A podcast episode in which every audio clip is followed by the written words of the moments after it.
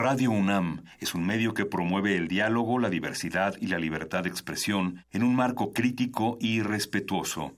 Los comentarios expresados a lo largo de su programación reflejan la opinión de quien los emite, mas no de la radiodifusora.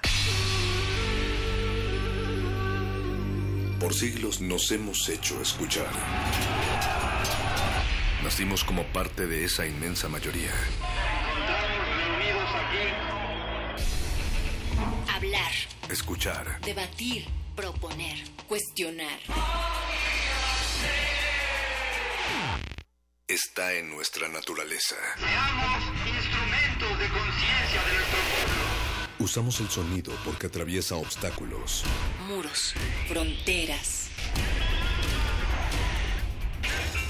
Nosotros somos la resistencia.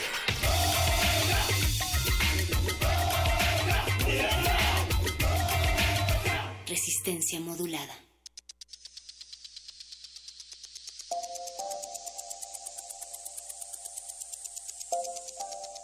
Los verdaderos poemas son incendios. La poesía se propaga por todas partes, iluminando sus consumaciones con estremecimientos de placer o de agonía.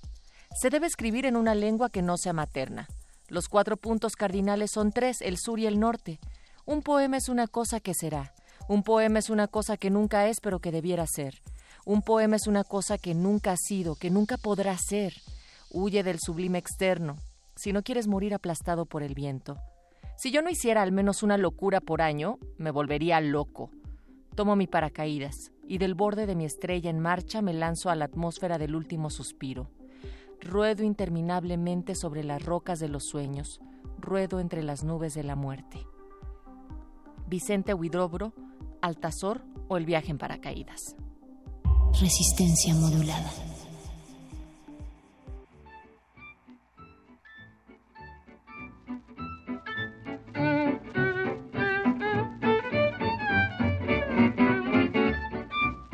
Resistencia, muy buenas noches. Así estamos llegando a sus espacios óticos. Caemos cual paracaidistas para pues sacar la lengua de la boca que los hombres han desviado de su rol y con ella aprender a hacerla hablar esta noche a través del 96.1 de frecuencia modulada Radio Universidad.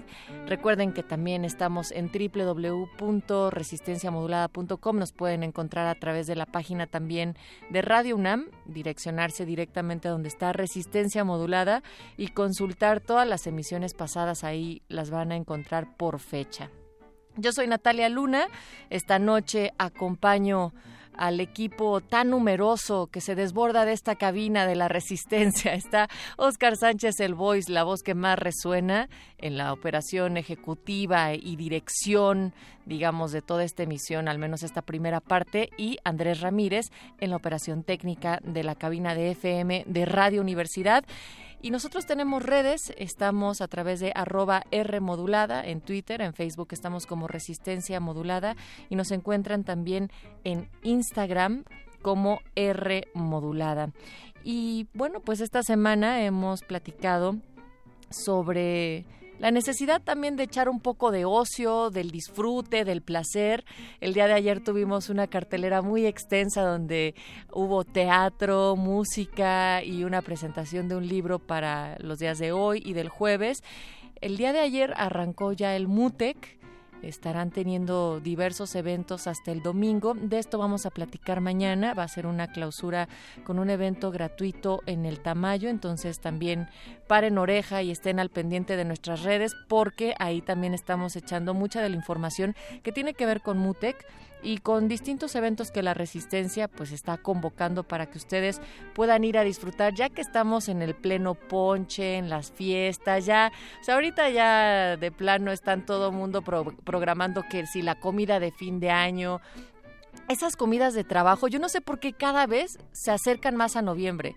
Yo recuerdo que era en diciembre, mediados, no sé, antes de que salieran de vacaciones cuando se planeaban, pero si ustedes ya están a punto de sacar el tacón o de bolear su zapato para irse a sus reuniones del trabajo, de los amigos y demás, pues échenos un tuit también y díganos cómo están pasando estas fechas y sobre todo qué tipo de eventos les gustaría que, pues, que saquemos y que propongamos acá como parte de esta cartelera semanal en donde no hemos denseado como la resistencia bien acostumbra. Pero quienes sí siempre densean es el gordo y el flaco de la literatura. Está Mario Conde y Luis Flores del Mal, que ya están llegando en estos momentos del otro lado del cristal. Y los mordelenguas esta noche de literatura como cada miércoles van a estar platicando ahora a propósito del día de ayer, del 20 de noviembre, pues ahora letras revolucionarias, literatura innovadora y movimientos literarios para enredar sus oídos esta noche con los muerdelenguas. Y también le sigue el modernísimo, que van a platicar sobre qué implicaciones tienen las reformas punitivas frente a garantías como la presunción de inocencia. Además, van a comentar también el plan de seguridad, entre otros temas.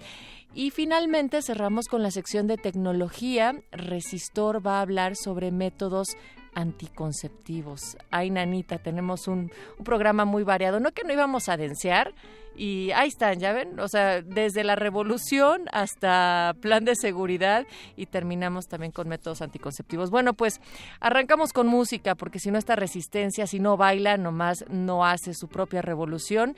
Y vamos con la propuesta de El Voice que nos pone a One More Fluorescent Rush, esta rola de Avalon Emerson que va a formar parte de esta decimoquinta edición del MUTEC, esto que les decía que desde ayer arrancó y que ustedes se pueden sumar. Consulten también todas las redes de MUTEC y a través de Resistencia Modulada. Y esta es una productora y DJ de San Francisco. Así es que aquí arranca la resistencia. Resistencia modulada.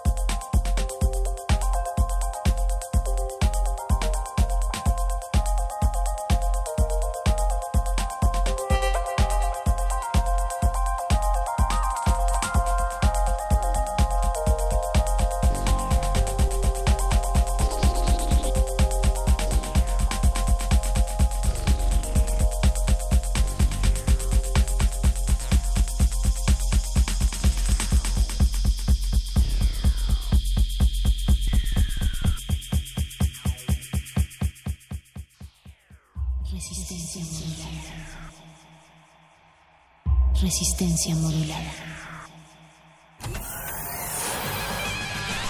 Lánguida la luna libra la lid lúbrica de libros. Maleable la mente emula al mutante milenario. Muerde lenguas, letras, libros y galletas.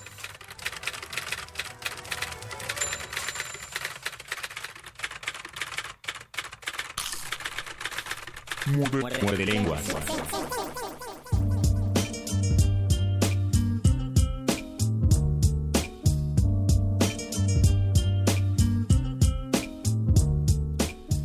...21 de noviembre... ...son las 8.17 de la noche... ...y si se estuvieron sintiendo extraños durante todo el día... ...si desde el día de ayer sienten que algo no está cuadrando...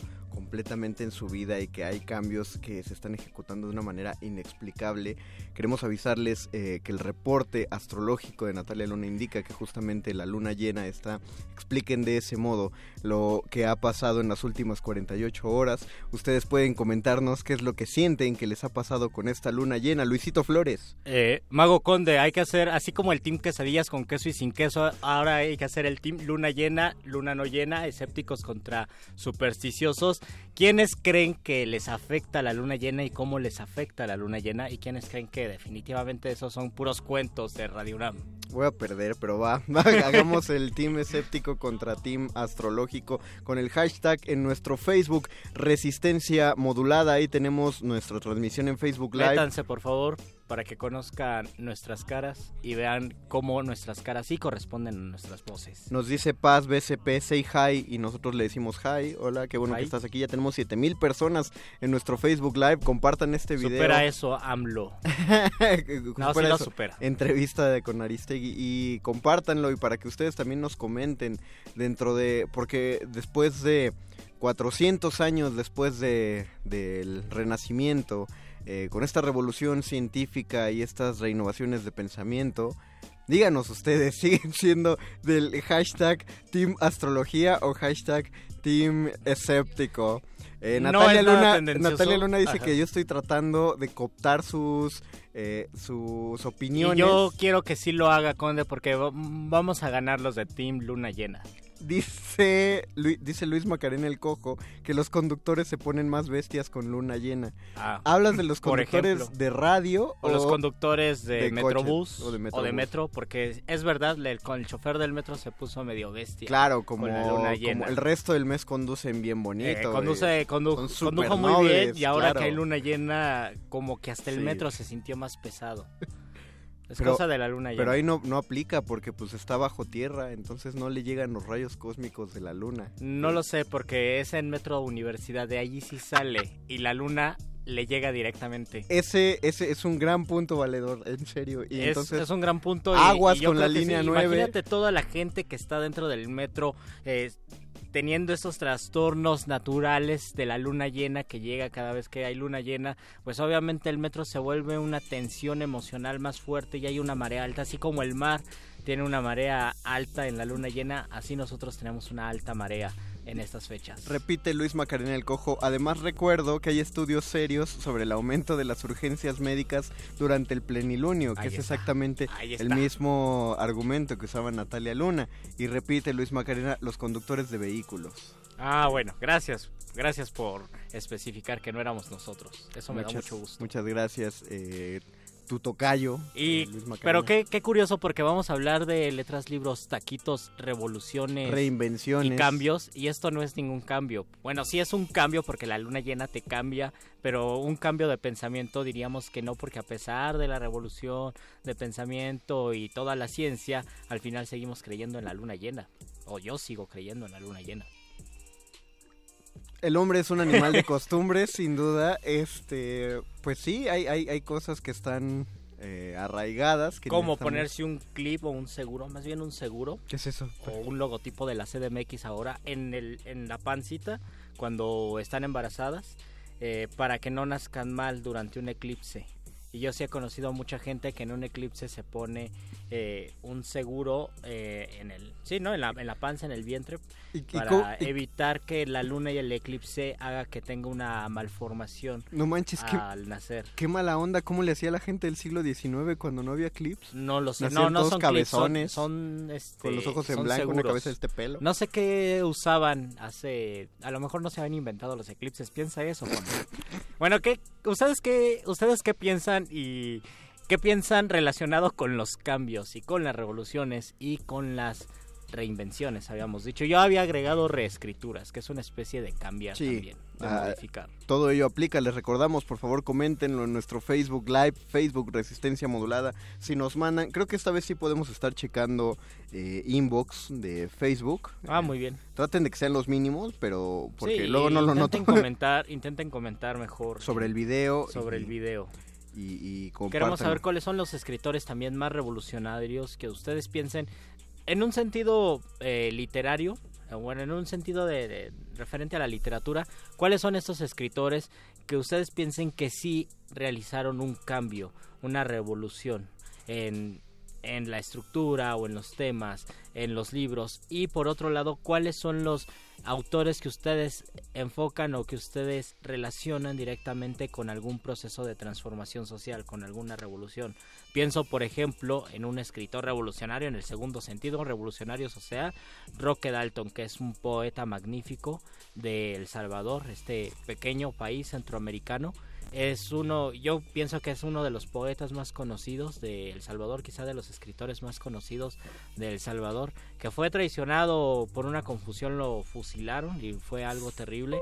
Es uno de los, de los poetas pues que yo más recomiendo si hablamos de poetas revolucionarios porque era un poeta completamente eh, sumergido en su en su núcleo del siglo XX en su contexto social eh, amante de la revolución cubana de los cambios sociales en Latinoamérica exiliado por cuestiones políticas obviamente que al final pues, lo, fusilaron y que es uno de los poetas que tienen este este sentido latinoamericano que en ese tiempo pues emparentaba y ah, creaba empatía con muchos escritores que sentían esa parte de la revolución. Es una cualidad eso eh, que decías de Roque Dalton de amar los cambios porque no no es tan inherente a todas las personas, si lo piensas bien, a- aparentemente a todos nos encantarían los cambios políticos o lo que nosotros consideramos cambios para bien, políticos y sociales, pero no estamos tan acostumbrados a, a- al cambio y de hecho lo rechazamos de inmediato.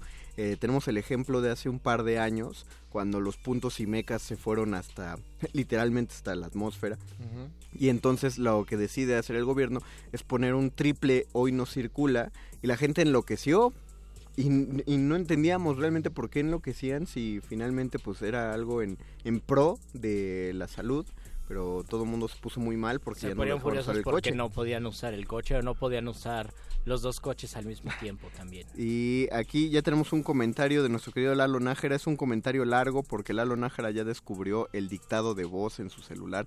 Así nos lo dice y dice, hola, hola, muy buenas noches, morgalenguas.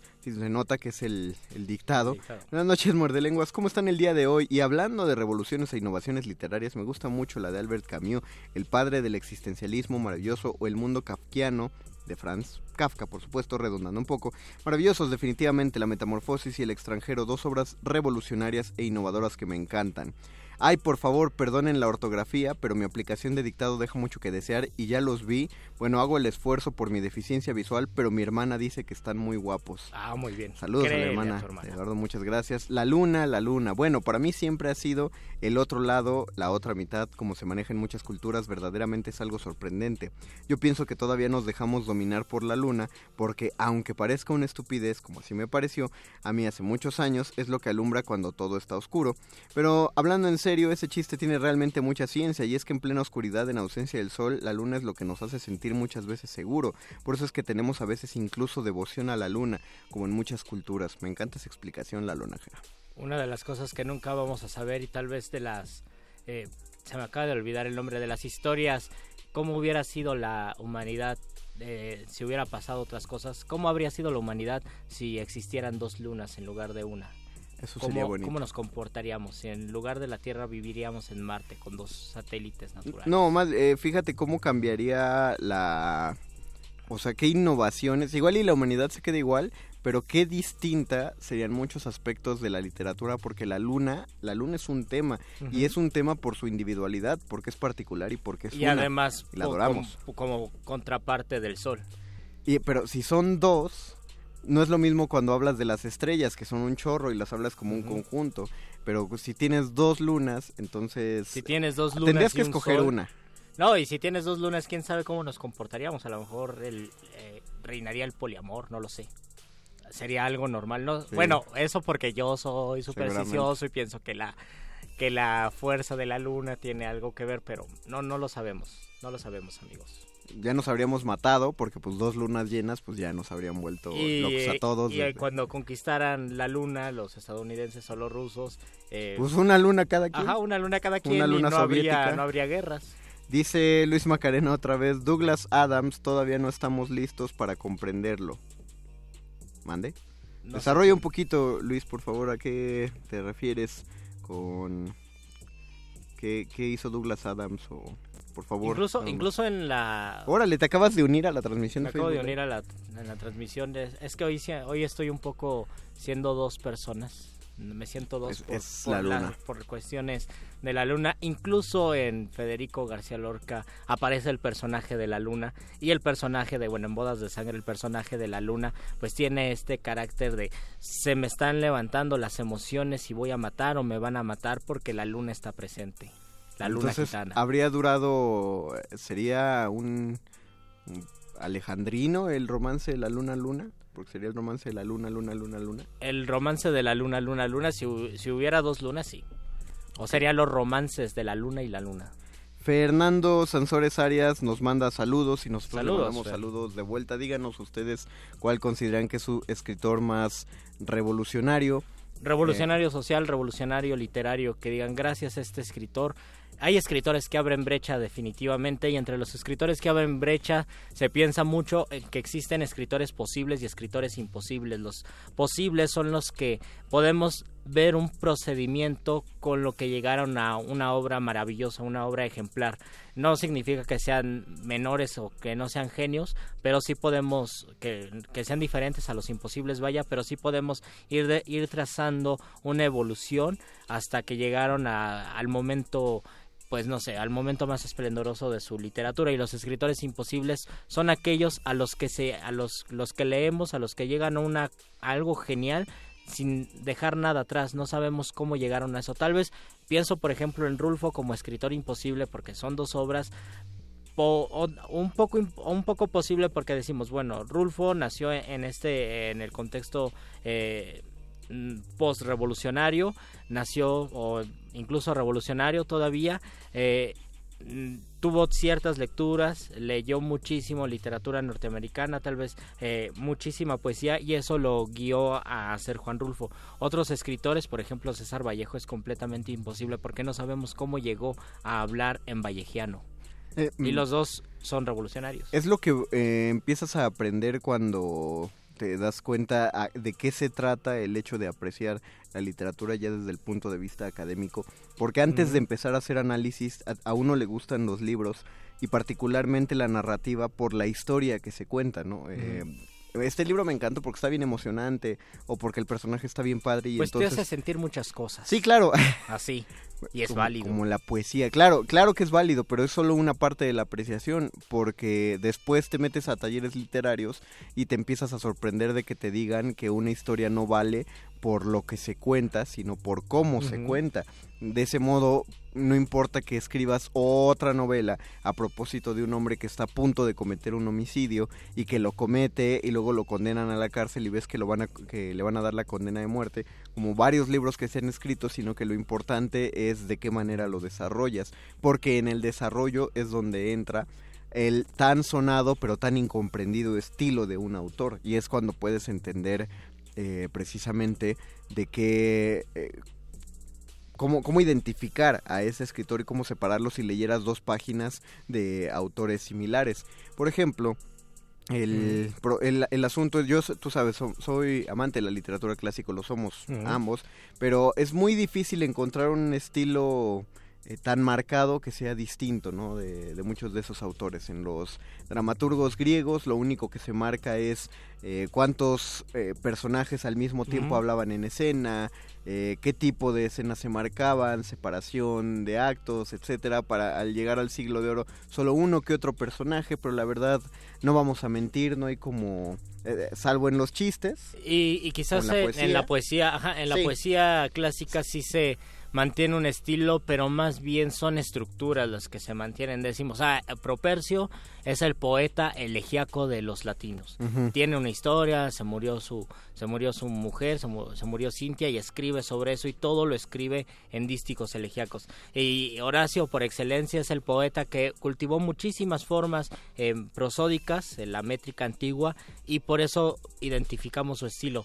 Pero independientemente de eso, no, no sabemos si existe una voz. Exacta, exactamente, ya lo dijiste, eh, la voz, ¿no? Que es otra manera, de, una manera todavía más específica de llamarle al estilo. Y me gusta mucho cuando usan esa palabra justamente porque es, es eso, es así de reconocible. Ustedes piensen en sus seres queridos más cercanos, si todos se pararan detrás de ustedes y dijeran su nombre, sabrían quién les está hablando porque saben identificar las diferencias de las voces de cada uno de ellos. Y Así funciona, no podemos explicarlo tan claramente, pero y así no podemos funciona. explicar, nadie puede explicar el proceso de tener un estilo como todos tenemos una personalidad y a partir de allí crear un estilo literario. Si fuera tan fácil, si existiera un manual eh, perfecto para conseguir un estilo, creo que todos podríamos ser genios en la literatura y grandes escritores simplemente leyendo el manual. Dice Luis Macarena, me refiero a Dee Adams como autor revolucionario. Escribió obras como El autoestopista galáctico que inspiró Rick and Morty.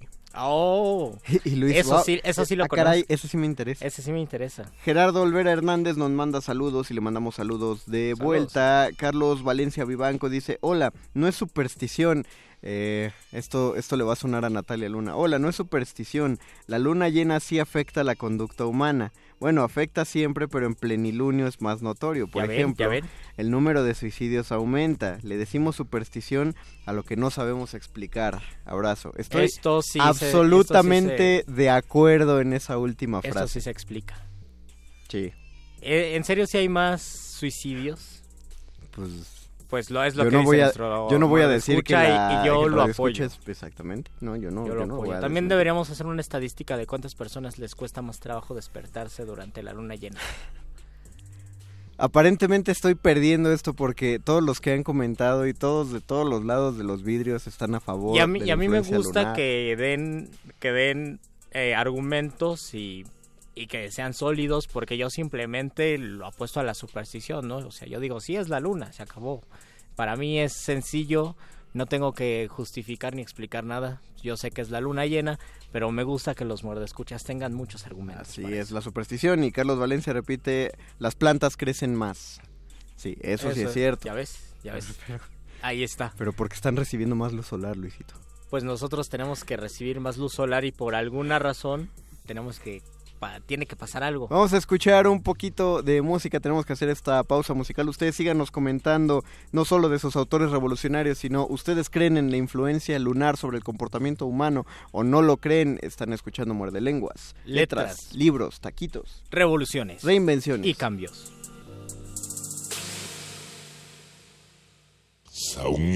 Muerde lenguas. Muerde lenguas.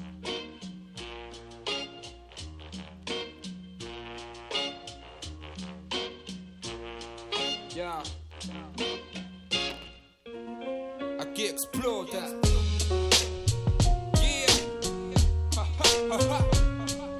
poblacional retorna. Citronic en las tornas. What?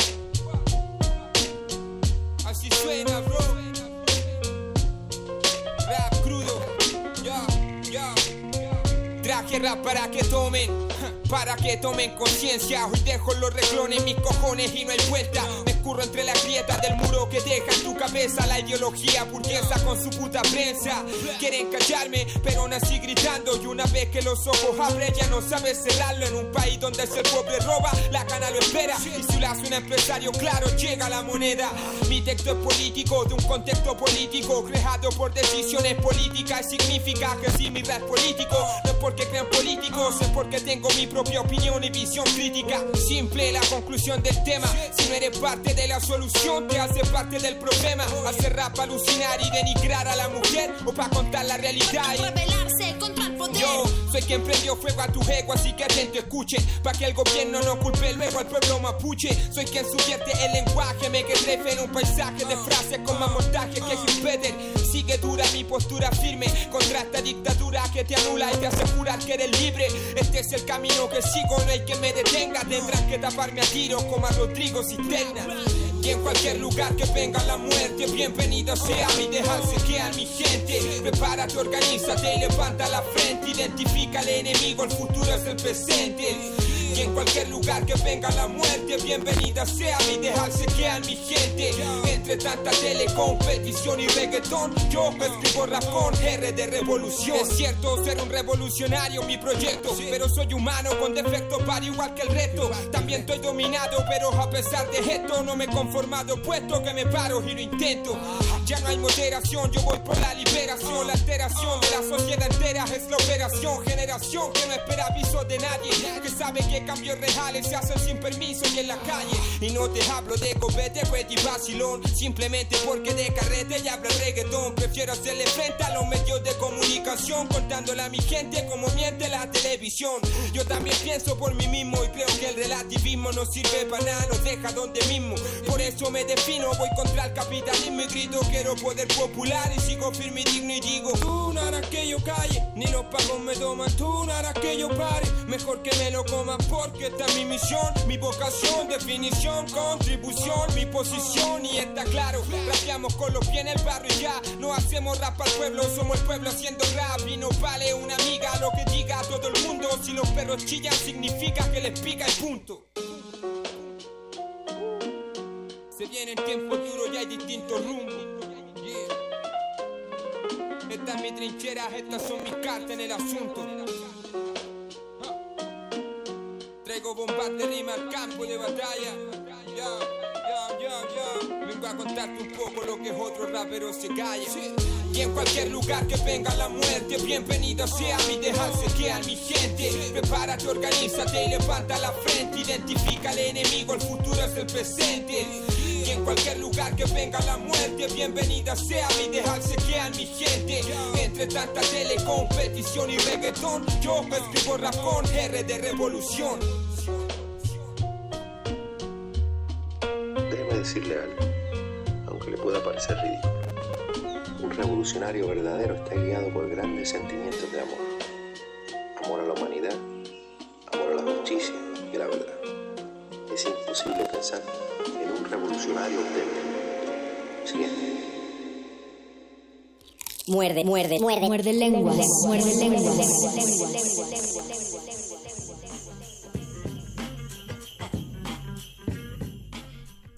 Regresamos a Muerde Lenguas. ¿Qué escuchamos, Luisito? Ya se me olvidó cómo se llamaba. Me- En, algún, en un momento lo recuerdo. Ah, perdón. No, no quería agarrarte en curva, te pregunté porque creí que tú te acordabas. Me- se me acaba de olvidar, es que la luna llena ya sabes cómo es. Saluditos. Uno tiene algo en mente y se le va.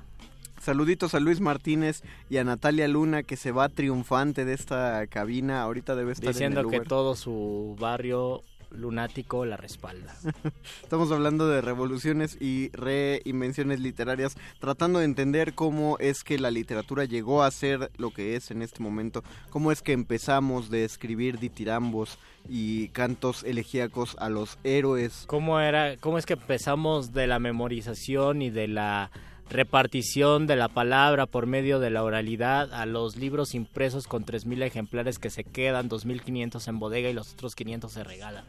A, a hippie de Pablo Coelho, cómo llegamos de, de los cantos de, de los cantos de gesta a escribir hippie de Pablo. ¿Cómo llegamos tal vez de un de un escritor que muere en la cárcel a los 32 años como Miguel Hernández a uno que tiene 34 o bueno, que tiene 36 y gana 30 mil pesos porque es Sistema Nacional de Creadores. Y dice y, y se dice hippie también. No, Y se pues, dice hippie también. pero es, ese es una cosa, un buen punto que deberíamos tocar ahorita. ¿Cómo pasamos de la palabra hablada a la escrita?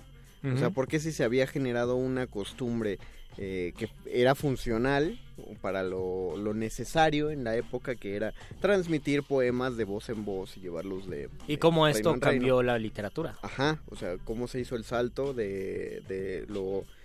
Hay que empezar por ver qué era lo, por qué era lo oral. Ah, déjenle otros comentarios. Martelena dice, ya está Miguel Ángel Quemain en Guadalajara. Ah, saludos a Miguel Ángel. Saludos también a ti, Marta. Saludos a... Saludos a los de. Guadalajara. Y Luisito se pone verde por la, la gente que No, no, estoy contento de Guadalajara y sobre todo estoy contento No, que el invitado sea. Portugal. No, de verdad, Ah, eso, sí, eso me, sí. eso me alegra mucho. Eso sí. Annette Jocelyn dice, una duda, ¿siempre ensayan su entrada antes? ¿Son tan coordinados? Jajaja, saludos chicos. Así es. saludos, eh, Annette. Ensayamos nuestra entrada desde hace seis meses. Por ejemplo, ahora estamos ensayando la del... Nos toca la del 22 de mayo. Mañana 22 será la mayo. junta del 22 de mayo. Eh, nos juntamos aquí en la terraza, aquí afuera. El doctor Arqueles nos dirige, él nos dice... Nos dice que sí, que no. Exacto, Nos dice si va a haber luna llena no va a haber luna llena para también saber cómo vamos a comportarnos y cómo vamos a actuar. nos coordina. Eh, hay que empezar eh, diciendo por qué la literatura no se escribía y es sencillo. Ah, no, bueno, son, son varios factores. El primero, que es el que casi siempre te enseñan en la escuela, es porque no había papel. No había papel y la tecnología no, no estaba, no tenía tanta difusión o no sé cómo, no tenía tanto desarrollo como para que existiera el papel. Y luego aunque existiera el papel no existía la imprenta. Entonces era un relajo. Y después cuando existió la imprenta pues no existía la imprenta digital que lo ha facilitado muchísimo. No, deja, deja tú eso. eh, aunque existiera la imprenta, no sabían escribir la mayoría de ellos. Ahorita una hoja de papel se nos hace una de las cosas más sencillas de conseguir, pero eh, recordemos que el papel, papel como lo conocemos, es invento chino, es traído de, de, los, de las expediciones asiáticas. Lo que se utilizaba en Occidente era papiro era papiro, cosa que es muy y cara. también en América y en Mesoamérica. Exactamente. De cada uno a su modo. piel de eh, venado piel de venado, corteza de árbol, una especie de celulosa casi papelosa, pero todavía muy gruesa. Eh, es- era caro y difícil de conseguir, ¿no? O sea, un- en ese momento un blog de 100 hojas era impensable. Y un blog ser de 100 el hojas tal vez era como una laptop de de las chidas. de a- Apple, ¿no? de 16 gigas de RAM. Por sí, ejemplo. así, sí, era, era muy difícil de conseguir. Y lo siguiente era justamente como no había tanta difusión, la mayoría de los libros estaban contenidos por la iglesia eh, y siempre se ha hablado de sus mecanismos de... De ejercer el poder. Exactamente, y uno de ellos era justamente que al ser la palabra uno de los principales instrumentos de Dios, porque recordemos que en el principio fue el verbo, por lo tanto la palabra escrita solo debía ser propiedad de aquellos que tuvieran la dignidad de portarla, entonces solamente sabían leer y escribir los clérigos y los nobles. Es bonito ese detalle de los nobles porque todavía en Edad Media eh, es, es creíble esta figura del noble eh, que se encerraba a leer, que- al que le escribían historias, que leía los primeros historias de caballería que eran libros escritos a mano y, y sí era, era gente que trataba de, de leer mucho. Y después cuando ya la edad media cede al renacimiento los nobles se empiezan a dividir en dos muy polarizados. Están los nobles que leen muchísimo y se siguen instruyendo y se instruyen con los clásicos porque como es el como dicta el renacimiento eh, se redescubren los discursos de los grandes emperadores romanos y entonces los nobles empiezan a, a leerlos y empiezan a aprender de ellos. Pero también están los nobles que se van para el otro lado e incluso eh, se les olvida escribir y leer porque no lo necesitan, no lo usan. Pues es gente que simplemente se sentaba y desde que nacía hasta que moría le llegaba dinero de quién sabe dónde y solamente se dedicaban a gastarlo. Eso fue lo que emproveció, eh, emproveció, Emproveció el emproveció el lenguaje y, y a los pobrecitos reinos y por eso eh, muchos entraron en unas crisis eh, tremendas que por fortuna fue lo que dio paso a lo que ahora conocemos como clase burguesa y después a la clase media.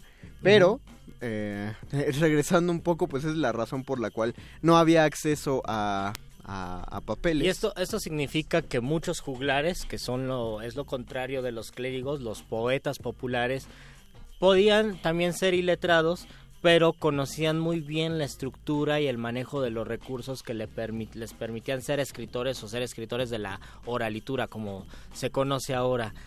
Y también es importante que había clérigos que empezaban a escribir con el estilo de los de los juglares porque también tenían que adoctrinar de esa manera entonces que- yo también puedo escribir con el estilo de los juglares para eh, para transmitir la palabra de Dios. Lo que llamaremos la lengua vulgar. la lengua vulgar. Que eh, en ese momento eh, vulgar se refería a vulgo, a, a la lengua del pueblo. de todos, pues lo que todos hablaban y entonces eh, es muy marcado en español, estamos seguros que en otros idiomas también, pero en español sí existe esta cosa como el español culto, ¿sí?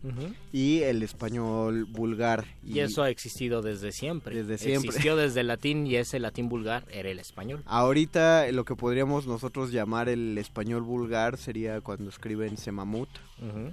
eh, viejo lesbiano, cállese viejo lesbiano pero ca- con K, Y, C, cállese, eh, oblígame pro. Por ejemplo todo Sería- eso es español vulgar En este momento leemos más comentarios. Marta Elena, sí estaría que transmitieran ustedes desde Guadalajara. A mí me gusta su transmisión de los Luis. Ah, muchas gracias. Ay, es verdad, a mí también me gusta la transmisión de los Luises. Que te, Siempre lleve, que te lleven con Luisita. Fernando Sansores Arias, Corteza de Maguey en Mesoamérica. Corteza de Maguey. escribir. Eh, Marta Elena, perdón por escribir cortado. Están entrando muchas llamadas en mi oficina. Tú no te preocupes, Marta Elena. No Eh, queremos que tengas problemas en tu oficina no, por dale, escuchar el muerde lenguas. Oye, pero ya diles que pues ya es hora de... Sí, ¿no? Ya, ya, ya No, acabó el nueve. horario oficinístico. Sí, ya que te dejen salir. Eh, y la- hay, hay en, en todos estos relatos de la Edad Media siempre hay una figura del clérigo amable, del padrecito barrigón y simpático, adepto al vino eh, y adepto a las artes y que se junta con bandoleros. Eh, suena mucho esta imagen del fraile Talk de Robin Hood, pero pues él es solo una representación de una cosa común. Como ya lo dijo Luisito, eh, empiezan los clérigos a tomar la lengua vulgar y a escribir para, para el vulgo. Entonces hay dos que tres personas por ahí que pueden, que pueden escribir o que aprenden de un clérigo. Y pues muchos de estos clérigos, bendita sea, se les ocurre que si conocen un juglar que lleva unas canciones que tiene en su cabeza y al clérigo le parecen muy bonitas, pues las escribe. Y a veces la reescribe. Y a veces Dice, la Aquí reescribe. hay algún valor, eh, Ah, un hay- valor del lo que- lo que cristianismo. dirían un hallazgo. voy un hallazgo eh, del cristianismo, entonces lo voy a escribir ya con esa finalidad. Y también, bueno, y pasando como a la cuestión de la oralitura y de la literatura, que creo que es la gran revolución y, y también se decía que la persona más importante del siglo, de no del siglo, del segundo milenio era Gutenberg, porque si, así como pensamos en la persona del año, la persona de la década, la persona del siglo, se pensó en la persona del milenio y dijeron que la persona del milenio tenía que ser Gutenberg porque pues popularizó o más bien industrializó la imprenta, ¿no? Es lo que nos hacen nos hacen pensar o, o por lo menos dio el paso a como la conocíamos hasta hace un poco de tiempo cuando ya se volvió digital. Esto es tan importante que el soporte de la literatura cambia, se comienzan a escribir libros. Obviamente los escritores de hace 500 años, que es muy poco realmente, no tenían la idea de, ah, voy a escribir este libro y luego voy a escribir otro, porque aunque ya existía la imprenta, era muy caro eh, hacer libros, era muy caro la edición y grandes, grandes escritores podían morir sin ver un libro suyo publicado hasta mucho tiempo después. Otra gran revolución y todos eh, hasta, hasta así la conocemos en la secundaria, en la primaria, cuando nos enseñan la revolución industrial, algo importante que pasó en la revolución industrial y que se piensa que por eso nació el verso libre, es que fue el surgimiento de la gran, de la gran prensa se podía jugar con las tipografías, se podía pensar muchísimo en, en el discurso visual de las palabras, de las grafías de las letras en, en los formatos tabloides y esto se empezó a pasar también a la literatura y decían, no, bueno, ya sabemos que las letras simplemente son la manera de transmitir los poemas, por ejemplo, pero ahora también podemos jugar con los espacios, podemos jugar con los silencios de la página y hay un replanteamiento de la literatura. Y creo que antes de esto, en, la imprenta, la primera gran revolución fue que se separó la canción y el poema. Hasta en el momento de la oralitura, cuando todo se decía, pues el poema y la canción eran exactamente lo mismo, o no había gente que decía yo soy cantante, yo soy cantautor, y el otro decía yo soy poeta. Y ahora ya son disciplinas tan diferentes que un poeta a lo mejor nunca se le va a ocurrir que sus poemas tengan pues nociones de métrica porque ya porque el soporte de su literatura es el libro es el material que conocemos como libro y por lo tanto ya no es necesario memorizarse. Y si ya no es necesario memorizarse pues lo pueden escribir como ellos quieran. Nos escribe Fernando Sansores Arias pero en los pueblos mesoamericanos se cree que sí tenían escritura solo que fue destruida por los conquistadores eh, ahí habría que decir que sí, sí tenían escritura, sí, eh, hay cosas que se conservan y es un poquito mito el hecho de que lo destruyeran, porque recordemos que el proceso de conquista fue más complejo que nada más llegar a cuchillar a todos. Y además sí existen procesos de escritura que sí se conservaron y que conocemos muchas historias, por ejemplo, toda la historia de Palenque se conoce gracias a la escritura que dejaron los mayas de ese tiempo. Y de hecho eh, a los españoles no les hubiera convenido destruir todo porque una de las primeras cosas que hicieron, que por eso fue una una conquista planeada fue, o, más bien bien planeada, fue el hecho de que tuvieron que usar el lenguaje, de, o sea, no, no les enseñaron español, para, para conquistarlos a partir del español, los, los conquistaron a partir de su lengua originaria. Aunque también es cierto que destruyeron muchísimos códices. Sí, claro, destruyeron muchísimos códices, pero no el, el alfabeto, o lo que podrían llamar el alfabeto principal. Se mantienen todavía misarios en los que se les enseña con, con las grafías a tomar, la, eh, a tomar el pan del cuerpo de Cristo, pero ese pan lo ponen en forma de tortilla, justamente porque saben que el pan no le iba a decir nada a, los conquistados, entonces les ponen lo que ellos consideraban su propio pan, o sea, sí le, sí le pensaron. Y con esto le vamos a traer el comentario al doctor Arqueles, pero en cuanto se aparezca, porque ya, ya son esos minutos, esos minutos tan esperados del programa. Esos minutos más iluminativos que la luna llena. La hora de la iluminación. Con el doctor Arqueles. Cuando la primer duda del hombre surgió, el universo respondió con el conocimiento en forma de persona. Una persona con suéter.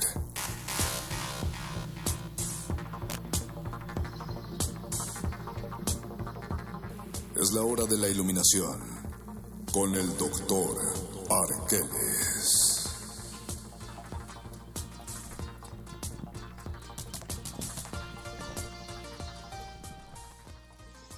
A ver, Doc, ahí le va este trompo a la uña. Le escribe Juan Carlos, dice, a mí me late Nietzsche, grupo Nietzsche. Dos de los que me gustan mucho son la utilidad y el prejuicio de la historia para la vida. También así habló Zaratustra, en especial el apartado de la virtud que hace regalos. Me gustó cuando dice, decís que creéis en Zaratustra. Más qué importa, Zaratustra, vosotros sois mis creyentes, más qué importan todos los creyentes. No os habíais buscado aún a vosotros entonces, me encontrasteis. Así hacen todos los creyentes, por eso vale tan poco la fe. Cuando lo leí la primera vez me impactó tanto que decidí estudiar filosofía. Excelente de esas cosas que le cambian la vida a uno. Carlos Vivencia Vivanco, si supieran que a la pobre de mi hermana le falta un ratote para salir de la chamba. Ah, mira, eh, Marta Elena es su, o, o a lo mejor no, Fernando Sansores Arias, este, sean un poco menos eurocéntricos. Me parece, me parece justa tu, tu noción y creo que tenemos que invitar a todos a ser un poco menos eurocéntricos y a seguir las grandiosas clases que ya están en línea, algunas de nuestro maestro Dussel. Ah, ok. Sí, Eh, eh, es voy- lo que quería decir. Van, está bien. Voy en Gonzo. Dice, hola, yo trabajo en un hospital y estos días de luna llena hay más afluencia de pacientes. Ahí está, hemos ganado los de Team Luna Llena. Doctor, eh, ¿usted qué va a comentar? No sé si sobre la luna llena. No, pero definitivamente De lo que no. quiera, Doc. el eurocentrismo, la luna llena, el papiro hecho de maguey. Ha- Hablaremos de, de una cuestión que se vincula tal vez con la revolución, pero que para eh, particularmente el filósofo Albert Camus no era revolución sino rebelión. Y esto está planteado en particular en un libro suyo que se llama El hombre rebelde. En dicho libro, a partir de tres eh, apartados, lo que trata de hacer Camus es explicar cómo no existe una cosa tal como la revolución, sino una especie de rebelión constante del espíritu humano que hace que los hombres se vuelvan críticos y que emancipen ciertas eh, conductas, previniendo así tal vez la tiranía en nombre de un ejercicio de libertad.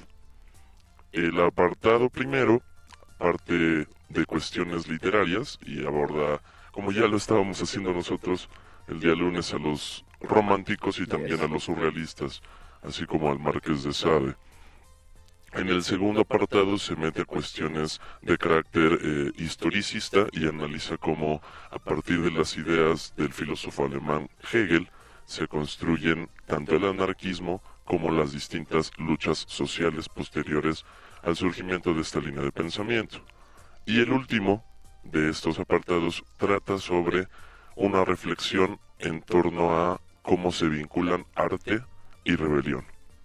Reitero, las tres partes lo que tratan de hacer es decir que no hay cosa tal como revolución, sino más bien siempre ejercicios de rebeldía, los, cuales, los cuales abren ciertas posibilidades diferentes dentro de aquello que llamamos, entre comillas, el sistema. O sea que siempre lo va a afectar. Exactamente, necesariamente genera, se genera una crítica a partir de la rebeldía. Ni siquiera, eh, incluso si estamos hablando de, de arte oficialista o de estos escritores eh, que están muy del lado de cualquier régimen, o, o eso se cuenta como una rebeldía. O escritores abarcados o absorbidos por el régimen también. ¿Eso sigue contando como rebeldía o...? Probablemente para Camus no, y esto tiene que ver con la noción que él define como ética de la acción. La ética de la acción tiene que ver con que nosotros tenemos que encontrar métodos compatibles con nuestros objetivos para lograr realizarlos. Y vuelvo al punto, es como tratar de utilizar aquello que nos rodea en eso que denominamos como sistema para cambiarlo. Tal vez no pasa tanto con aquellos eh, autores y escritores institucionalizados, precisamente porque la actitud crítica y esta llamada ética de la acción ya no se enfoca en ese objetivo y en hacer compatibles ciertas metodologías para llegar a un objetivo. Y también podemos pensar que existieron, o tal vez existan, escritores institucionalizados donde sí hay un pensamiento rebelde, no necesariamente revolucionario, pero por lo menos rebelde en cuestión de transformación o de revolución dentro de la literatura o dentro de su obra que lo creen, y muchos otros que piensan que están revolucionando y rompiendo los paradigmas. Pa- como parte del sistema o fuera del sistema, pero en realidad no hacen ni uno ni lo otro. Nos comentan aquí en Facebook Live, hablen de Flores Magón, que un día como hoy, pero de 1922, fue asesinado tan probo anarquista. Ah, pues habla tú. Ah, no es cierto. No, le Qué- qué contesté. terrible. Le contesté así porque es Jonathan Rojas, Ah, nuestro saludos, o sea, ya de- Saludos, radio, Jonathan. radio Sí, escuchas, ustedes justamente ya lo yo iba a mencionar que Flores Magón eh, cumplía años de muerto porque igual fue, fue un 21 de noviembre, pero no recordaba de qué año. Qué bueno que especificas de 1922. 1922. La gran figura del anarquismo mexicano. Gracias, Jonathan Rojas, por el comentario. Y busquen las fotos de... Esto va a ser bastante prejuicioso lo que voy a decir, pero ya lo empecé a decir. Busquen las fotos de Ricardo Flores Magón para que vean cómo se vestía un anarquista. Y más bien es para los que tienen prejuicios del anarquismo y para que vean que un anarquista es una es alguien que Luisito, ¿le estás diciendo a los anarquistas que se bañen? No, no les estoy diciendo. eso no se dice en la radio diciendo a las personas que tienen prejuicios con los anarquistas que revisen las fotos de Ah, Ricardo bueno. Flores Y Magón. sobre todo su literatura más que su foto. Me parece perfecto, doctor, doctor Arqueles. Usted, usted que habla de la belleza interior, doctor, no como Luisito, que es un... Pero qué, pero qué feo que está que. Conde esté sacando de contexto mi, Sí. mi comentario. Híjole, ya, eh, si mañana sales en el de forma. Martelena, los días de luna llena duerme, todo no menos afecta la luz al sueño profundo. Saludos a mi Yo hermano Carlos. más. Jonathan Rojas, va, va, va, va, va, va, va, va, va, Jonathan, muchas gracias. Andrés Ramírez en operación técnica. Muchísimas gracias a Oscar Sánchez el Voice en la producción. Gracias, Alba Martínez, en la continuidad. Nosotros nos despedimos. Viene tremendo programón, el modernísimo. Quédense aquí, se despiden de estos micrófonos. Luis Flores del Mar. El Mago Conde. Y el doctor que les vámonos, señor Aguilera. Los locutores del muerde lenguas se quieren deslocutor y muerde lenguarizar. El que los deslocutor y muerde lenguarice, buen deslocutor y muerde lenguarizador será.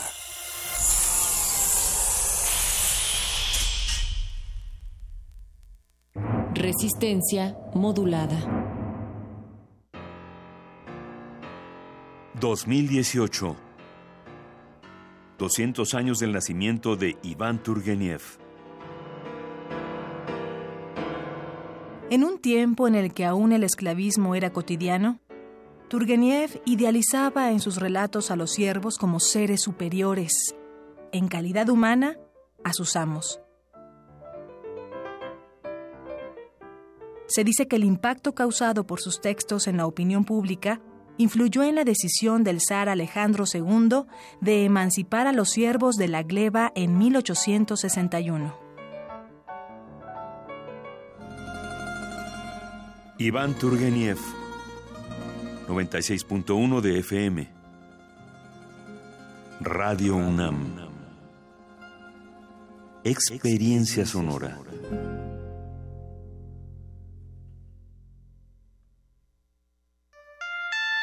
Vagar en un callejón de angustia donde no hay ni un rincón para aplacar su hambre de vida. En sus lunes de teatro, Radio UNAM te invita a ver la historia de un empleado de gobierno que cada seis años debe resguardar una historia cíclica y repetitiva en la puesta en escena Yugular de Medrano Treviño. Unipersonal con Rosendo Gaspel. Todos los lunes de noviembre a las 20 horas en la sala Julián Carrillo de Radio UNAM, Adolfo Prieto 133, Colonia del Valle, cerca del Metrobús Amores. Entrada libre. La muerte huele a soledad y principio. Radio UNAM, experiencia sonora.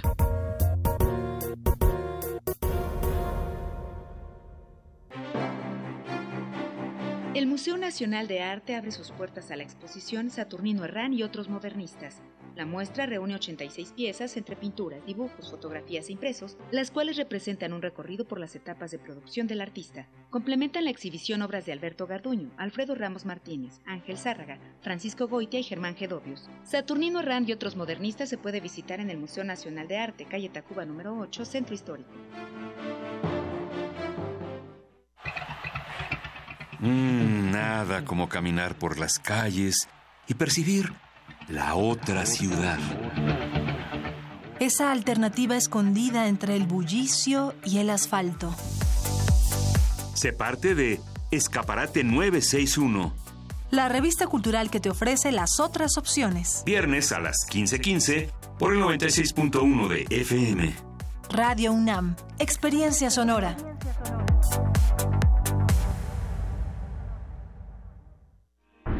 Resistencia modulada. Aquí queremos un mundo en el que quepan todas las familias, voces, Opiniones. mundos. comunidades indígenas. Nos protegemos en muros de cristal para evitar la vigilancia. Si no podemos bailar, entonces no es nuestra resistencia. El modernísimo. Todo es arte. Todo es política.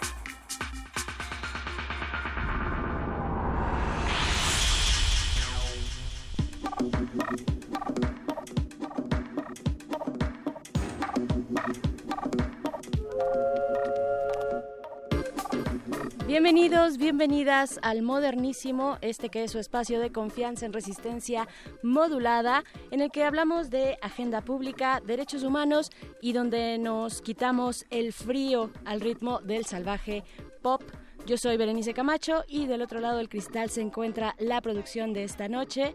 Andrés Ramírez está en la consola en esta ocasión. Alba Martínez, como siempre, en la continuidad Dos Cristales Más Allá y Oscar Sánchez, el voice en la producción ejecutiva. Muchas gracias a ustedes por estar del otro lado de la bocina, escuchando esta resistencia cuando son las 9 de la noche con 4 minutos. Iniciamos y hablando de cuentas, de días, de números, pues faltan 9, 9 días para que se vaya el PRI, primero que nada, señoras y señores, y 9 días también para que llegue la llamada cuarta transformación aunque sus efectos pues ya se han dejado sentir. Y de eso estaremos hablando esta noche precisamente eh, qué cantidad de temas importantes están pasando frente a nuestros ojos. Algunos requieren de toda nuestra atención pues hay batallas que se han ganado en la última década en temas de derechos, de derechos humanos, y que ahora, en estos momentos, pues se ponen en la mira y posiblemente también en riesgo con las distintas reformas que se proponen en el legislativo, que ya están corriendo en el Poder Legislativo. Una de ellas tiene que ver con la justicia y con ese terreno que se ha ganado con el nuevo sistema penal acusatorio, eh, pues bien, ya habrán ustedes escuchado que se, se retipificará como grave el delito de corrupción. En el legislativo pues ya está en marcha eh, las reformas para ampliar el llamado catálogo de delitos graves. Esto significa, pues, los catálogos, eh, los delitos graves, perdón, son aquellos que ameritan, eh, pues, prisión preventiva, prisión preventiva oficiosa, es decir, aquellos que no puedes librar fuera de prisión. Eh, pues ante esto especialistas y organizaciones han llamado la atención para que este tema mm, pues no se tome a la ligera. Digamos que el nuevo sistema penal acusatorio, al menos en mi opinión y como yo lo veo, es prácticamente un balance súper delicado que si le quitamos una pieza, si le movemos algo, tiene que haber tiene que haber razones fuertes, bien pensadas, meditadas detrás. No se pueden hacer eh, de manera, eh, digamos, arbitraria o a la ligera estos cambios. ¿Por qué? Porque entre las cosas que se juegan, pues están eh, derechos, derechos que se han ganado con este nuevo sistema penal, como por ejemplo la presunción de inocencia, que antes no teníamos en México. Aguas cuando hablamos del nuevo sistema penal, porque yo creo que, primero que nada, no se ha publicitado demasiado, no se ha hablado tanto, las mismas autoridades no han hecho un esfuerzo de eh, pues darnos a conocer a los ciudadanos y ciudadanas en qué consiste, cuál es el cambio que se dio con el antiguo sistema, el sistema inquisitivo, y con este nuevo sistema. Entonces, hay mucho en juego, hay mucho en juego. Estaremos hablando con Samantha Paredón, abogada e integrante del Instituto de Justicia Procesal Penal, de este tema precisamente. Y además después platicaremos con David Ramírez de Garay, de la organización México Evalúa, respecto a, pues, qué otra cosa, el gran tema que ha corrido estos días en México, que es el Plan Nacional de Paz y Seguridad que presentó el equipo de seguridad del nuevo gobierno hace exactamente una semana, el miércoles pasado. Estábamos por acá al aire comentando apenas lo que primero se alcanzaba a ver, lo que subyacía y por supuesto una de las eh, grandes. E, es, es, muy, muy polémico, es muy, también tiene muchas aristas, algunas muy positivas a mi parecer, eh, otras no tanto como el tema de la militarización y de la Guardia, de la Guardia eh, Nacional. Estaremos hablando de esto más adelante. Así es que díganos ustedes qué opinan. Nuestras redes sociales están siempre abiertas para su opinión, porque esta discusión y esta charla y esta plática la hacemos entre todas y todos, arroba remodulada en Twitter, Facebook Resistencia Modulada y como siempre, vámonos con música. Oigan, pero sí díganos, ¿qué opinan del nuevo Plan Nacional de Seguridad? En verdad está bien interesante lo que luego nos plantean por acá. Eh, ¿Qué les parece a ustedes?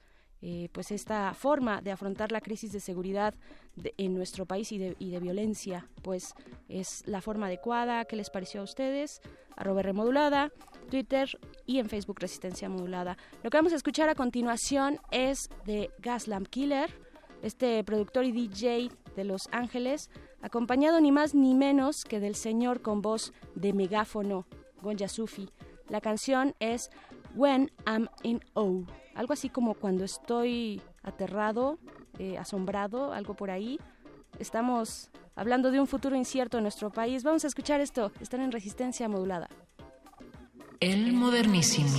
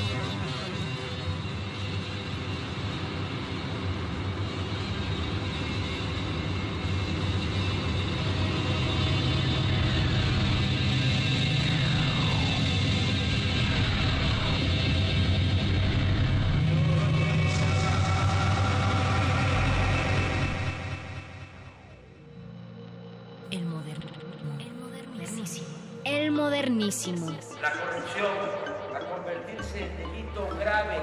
La corrupción lo mismo va a ser delito grave. Esto es sin derecho a fianza, para decirlo con claridad. El fraude electoral en cualquiera de sus manifestaciones.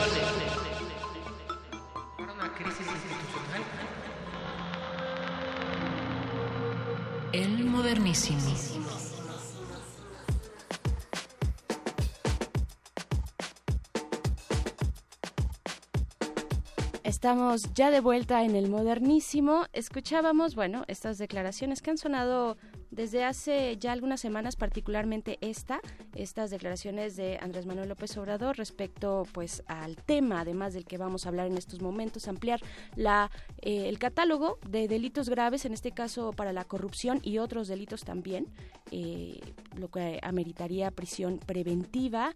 Una lectura que se está viendo poco, que se está viendo poco en el panorama, pero sí hay algunas personas, colectivos, organizaciones que están, pues, fijándose porque es algo delicado, delicado cuando se toca, ya lo decía en el primer segmento, cuando se toca alguno de los elementos eh, y se trastoca el equilibrio del sistema penal en México, el sistema penal acusatorio. Y en esta noche nos acompaña en cabina Samantha Paredón. Ella es abogada por esta universidad, es de casa y es consultora legal en, la, en México de la Asociación para la Prevención de la Tortura, el APT, eh, que tiene su sede en Ginebra, Suiza. Hace un momento dije eh, que era integrante del Instituto de Justicia Procesal Penal, ya no está ahí, pero eh, sí es muy cercana y pues bueno, me da mucho gusto tenerte acá en cabina, Samantha, gracias por estar acá. Gracias por la invitación, Veré.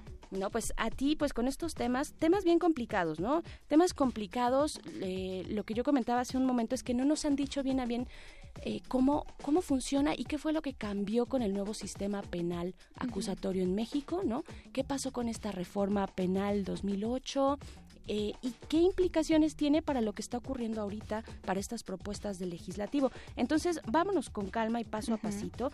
Eh, ya daba yo un poquito este contexto. Tenemos, eh, obviamente, frente a esta crisis de violencia, de inseguridad, queremos soluciones rápidas, ¿no? De- Exacto. y digamos, es, es popular quien eh, levante la mano y diga, pues la solución es esta, es rápida, es inmediata, y pues, por supuesto que mucha gente nos vamos a ir con esa idea y vamos a decir, sí, pues ya, ya no Ujú. Queremos, queremos dar este paso y dejar atrás tanta violencia que ha minado pues el tejido social en México, ¿no?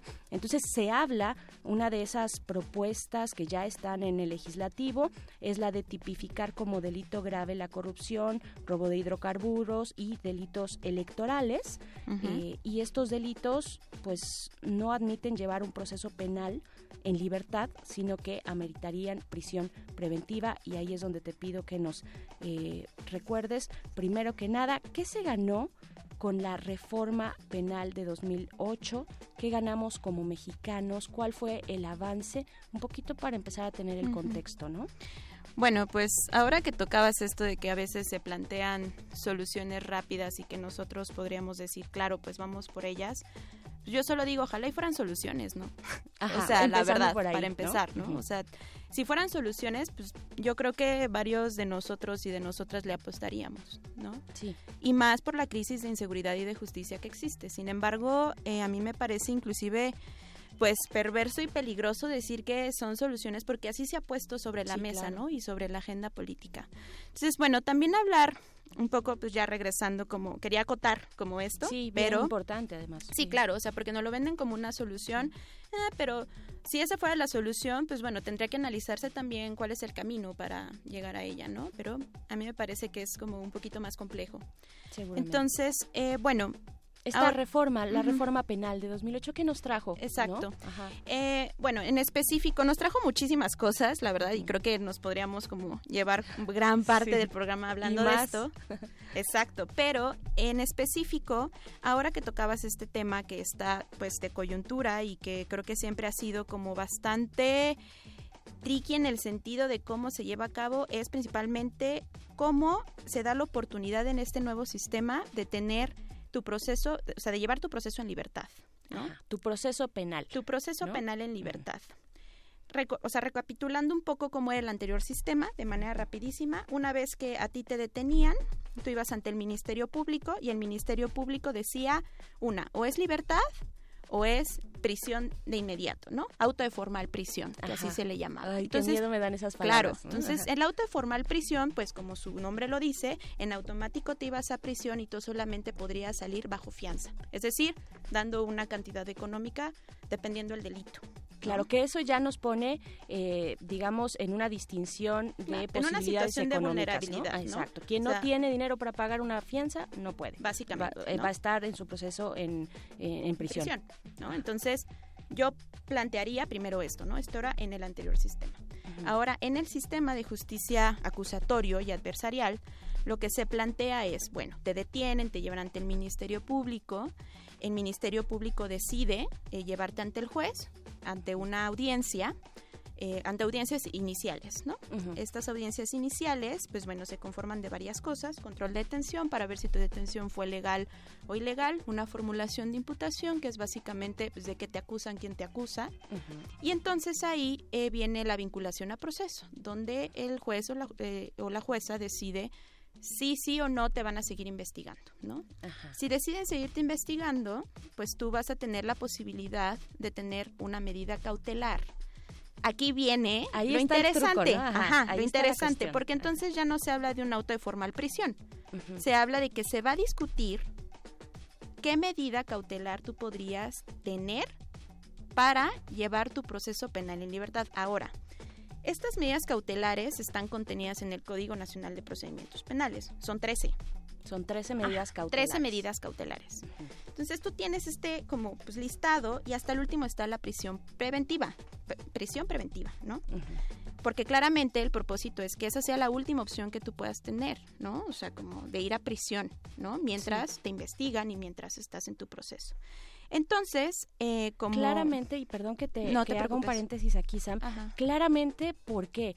Porque, que, o sea, vaya, no hay una invasión más grande del Estado en tu vida que quitarte la libertad.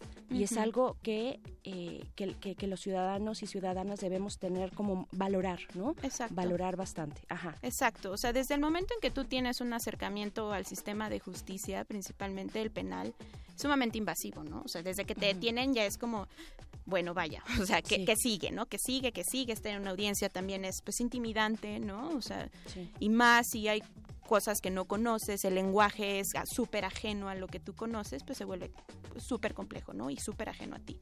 Pero bueno, como te decía, está este catálogo de 13 medidas cautelares. Entonces, esto que comentabas de tener un contrapeso es súper importante en este sistema. ¿Por qué? Cuando se está en esta audiencia de medidas cautelares, el Ministerio Público argumenta por qué debería de llevar, o sea, imponerse a la persona imputada una medida cautelar. Y la defensa argumenta por qué sí debería de llevarse, o sea, imponerse esa medida cautelar o por qué debería de ser otra, ¿no? Entonces aquí pues tenemos a las dos partes argumentando, contraargumentando, por qué sí, por qué no, por qué debe de ser, por ejemplo, una firma quincenal ante una unidad de medidas cautelares. Una firma quincenal, o sea, que tú vayas a ese Tú lugar, vayas, firmes, cada firmes, 15 días, ¿no? etcétera. Y de esa manera llevas a cabo tu proceso, ¿no? Eh, eh, ajá, exacto. O por qué deberías de ir a prisión preventiva. Entonces, ahora, haciendo esto, es importante recordar cuál es la finalidad de las medidas cautelares, porque al parecer eso nunca se menciona y cuando se menciona se hace a través del discurso de la puerta giratoria. Sí. Pero sí. bueno. Uy, que en medios eh, nos encanta. Nos, Nos en- encanta sí, decir claro. puerta giratoria, lo agarraron, ah, ¿no? Con este, con este lenguaje. Lo agarraron y lo soltaron de inmediato, pues ¿qué pasó ahí? ¿Qué pasó ahí? Exacto. Y a mí me parece que a veces es un poco de desconocimiento de qué son las medidas cautelares, la verdad. Por parte de los medios de comunicación. Por parte de los medios de comunicación y autoridades también a veces, que ahí está lo interesante, ¿no? Pero bueno, el propósito de estas medidas cautelares son tres principalmente, ¿no? El primero es proteger a la víctima, ¿no? El segundo es evitar que se destruyan o que se eliminen datos de prueba, ¿no? Y el otro es evitar que la persona imputada se sustraiga, ¿no? O sea, se fugue. Se o como, pele. Exacto, como diría nuestro colega Marco, que agarre Ajá. monte. ¿no? Saludo a Marco Lara Clar. Saludos, Ajá. ¿no? A, nuestro amigo Marco. Profesor de esta universidad. Exacto, entonces esos son los tres principales como propósitos de, de las medidas cautelares. Entonces, ¿qué pasa?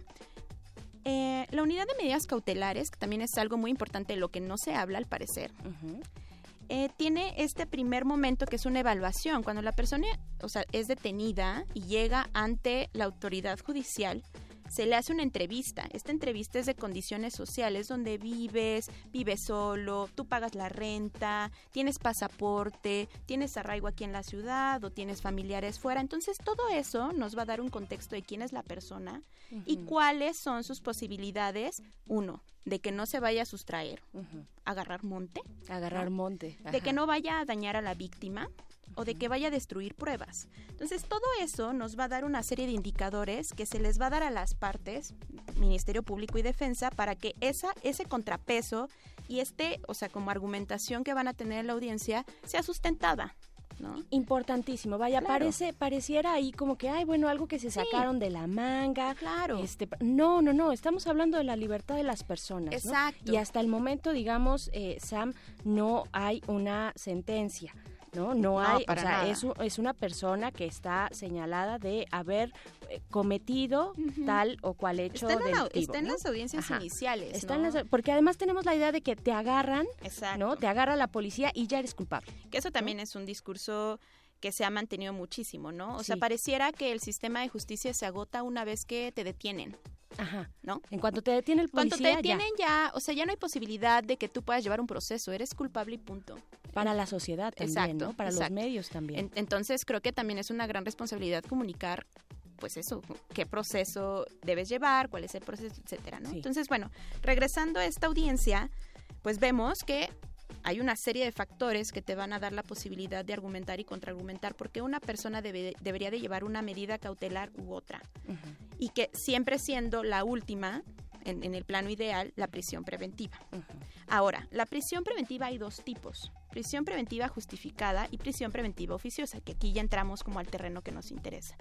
La prisión preventiva justificada es esta última, como que te digo, que, que tiene que ser utilizada, que es ahí cuando, como su nombre lo dice, tiene que ser justificada por Ministerio Público o Defensa, por qué tiene que llevarse a prisión la persona que está siendo investigada, la persona imputada. Y la justificación tiene que ser rigurosa, ¿no? Y se presenta frente a un juez. Exacto, entonces utiliza esto que le dio la unidad de medidas cautelares. Entonces, ahí está, justificada, ¿no? Se supone. La prisión preventiva oficiosa lo que hace es, te da un catálogo de delitos graves, y lo pongo entre comillas, en los cuales tú no tienes discusión. Una vez que se pone en ese catálogo, literal solamente es como, y se escuchan las audiencias, ¿no? Que nos ha tocado observar. El delito de, por ejemplo, homicidio doloso amerita prisión preventiva oficiosa, por tanto, no hay discusión. E- inclusive ni siquiera se abre como para que las partes discutan si sí o si no, pues es en automático. O sea, si tú eres señalado de haber cometido un delito, un homicidio doloso, ¿no? El delito de, de homicidio doloso, vas directo a pasar tu proceso en prisión preventiva. Exacto, exacto. Y, y presuntamente, ¿no? Porque en realidad Presuntamente. estás, estás siendo investigado. Todavía ni siquiera se sabe si tienes responsabilidad o no en ese delito que se supone, eh, es- o sea, fue cometido. Claro, ¿sabes? claro. O sea, entonces, ahí está lo interesante de también diferenciar la prisión preventiva justificada a una prisión preventiva oficiosa. La prisión preventiva oficiosa no da oportunidad a que las partes discutan, ¿sabes? Y que justifiquen por qué esa medida cautelar es la ideal. Que se investigue, que, se haga un trabajo, vaya, se trata de tu vida y de tu vida en libertad, ¿no? Exacto, Ajá. entonces, eso. Entonces, eh, justo yo estaba leyendo un poco eh, lo que habías dicho, ¿no? Estos, estos delitos que se quieren meter en el catálogo de, de delitos graves. Y ayer también, bueno, en estos días, eh, una senadora del PRI eh, metió tres delitos más, o sea, propone que se, que se añadan tres delitos más. Violencia intrafamiliar, eh, robo a casa habitación, transporte y negocio y abuso a menores. Entonces yo dije, ah, mira, qué interesante, ¿no? Pues hay que ver siempre, o sea, algo que es súper interesante también es ver la exposición de, de motivos, ¿sabes? Como cada que se hace una propuesta, pues leamos la exposición de motivos que pues ahí de repente salen varios como pues, prejuicios, ¿no? Claro, nos Este, sale se nos sale el demonio el demonio, inquisitivo, ¿no? El, el demonio este punitivo y así popular. Ajá, y los, y los prejuicios, Sí, ¿no? claro. Entonces, o sea, uno saqué cuatro puntos que me parecen interesantísimos, ¿no? Eh, primero decía, proveer de seguridad a las víctimas de este tipo no es viable si la legislación vigente no considera cárcel preventiva para los delincuentes. Cárcel, Perfecto. de entrada. Ahora dice, en el último como, o sea, no leí, no, no puse todo lo que había porque son como 10 páginas, pero lo que más me llamó la atención. Esto no implica faltar a la presunción de inocencia, sino solo la inclusión de nuevas conductas que siendo, o sea, atentadas a la sociedad, que atentan a la sociedad, perdón, por su número, su reincidencia y consecuencia deben ser metidas en este catálogo de prisión preventiva oficiosa, como ya estén definidas para otras conductas en la política criminal del Estado. En la política, Política criminal, criminal. del Estado. A mí lo que me preocupa es que la política criminal del Estado se vea como la prisión en automático. Cierto.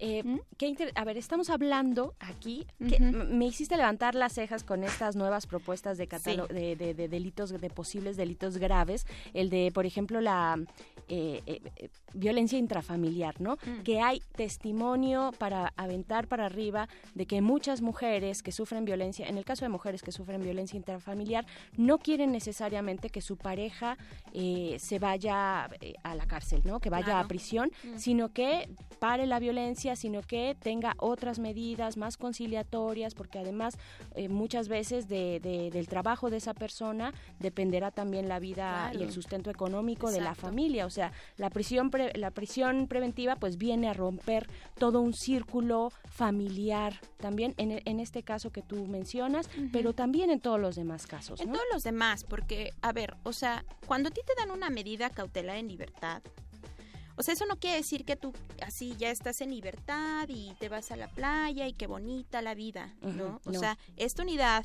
de medidas cautelares que mencioné antes, además de hacer esta evaluación y este cuestionario, tiene un área de supervisión. Entonces, los supervisores y supervisoras son los encargados de hacer que la persona imputada cumpla esas medidas cautelares para evitar que se destruyan pruebas, se dañe a la víctima o se sustraiga, ¿no? Claro. Entonces vemos que es muchísimo más complejo hablar de puerta giratoria, porque en realidad, pues sí, están en libertad, pero a ver, o sea, la libertad es necesariamente como tú le estás mencionando. O sea, aquí no es un cuento de buenos y malos, ¿no? O sea, de policías y ladrones, es mucho más complejo. Ahora, lo que mencionas de esta parte de violencia intrafamiliar, claramente es súper complicado hablarlo, porque pareciera que el sistema de justicia no da, o sea, es plenamente punitivo y no se da como oportunidad a procesos realmente restaurativos, ¿no? O que también hay veces que la víctima ni siquiera quiere acercarse al sistema de justicia penal porque es sumamente invasivo. Entonces, si tú le estás diciendo, no, denuncia, y además de que denuncies, o sea, por ejemplo, tu pareja va a ir directamente a prisión. En lo que lo investigan, si hay En o lo no. que lo investigan, Ajá. exacto, si hay ¿No? responsabilidad o no, o participación, ya. O sea, ¿sabes? Como no importa cuáles son las condiciones sociales, económicas, personales, por ejemplo, de esa familia, o en el caso de los otros delitos de esa persona, sino que es una política criminal de Estado, como aquí dice la, o sea, la senadora, Ella que a mí me preocupa, de verdad me, me causa ansiedad. Y ahí en este, en todo este debate que te agradecemos mucho, eh, Samantha Paredón, que nos estés explicando y dando esta cátedra de nuestros derechos y de cómo eh, más o menos hacernos una idea de nuestra relación con el Estado en su parte más punitiva, que es la de la justicia penal. ¿no? Eh, en todo esto está la presunción de inocencia, ¿no? Y cuando entonces vienen los legisladores y nos dicen, bueno, vamos a ampliar el catálogo de delitos graves, vamos a meter, va a estar la corrupción, robo de hidrocarburos. Primero que nada, pues no han dicho exactamente qué tipo de corrupción, ¿no? Si la corrupción de la mordida, este, que está mal y es eh, y, tiene, digamos, su historia propia, la mordida que le das al policía, eh, o la gran corrupción de cuello blanco, o qué tipo de corrupción va a meritar. O sea, ¿qué se está poniendo en juego cuando nuestros legisladores pues tienen este discurso y muchos y muchas personas eh, pueden sentirse como atraídos, ¿no? Y decir, no, pues esto, esto va a funcionar y que los metan a la cárcel por rateros, por, ¿no? Por criminales, por... ¿Qué se pone en Mira, yo creo que la contraparte de todo esto que acabamos de decir es que también se está anulando la responsabilidad que tiene el Estado de investigar los delitos. ¿Sabes? Eh, le acabas ¿Por de dar como... Porque en realidad uno puede tener, o sea, se puede crear como esta imagen de que todo está bien cuando la persona entra a prisión preventiva, ¿no? Ajá. Porque se piensa que ya tiene una sentencia y entonces ya fue investigado y entonces ya se tiene certeza jurídica de qué fue lo que pasó y eso da una verdad respecto a ese caso, ¿no? Sin embargo, no es así.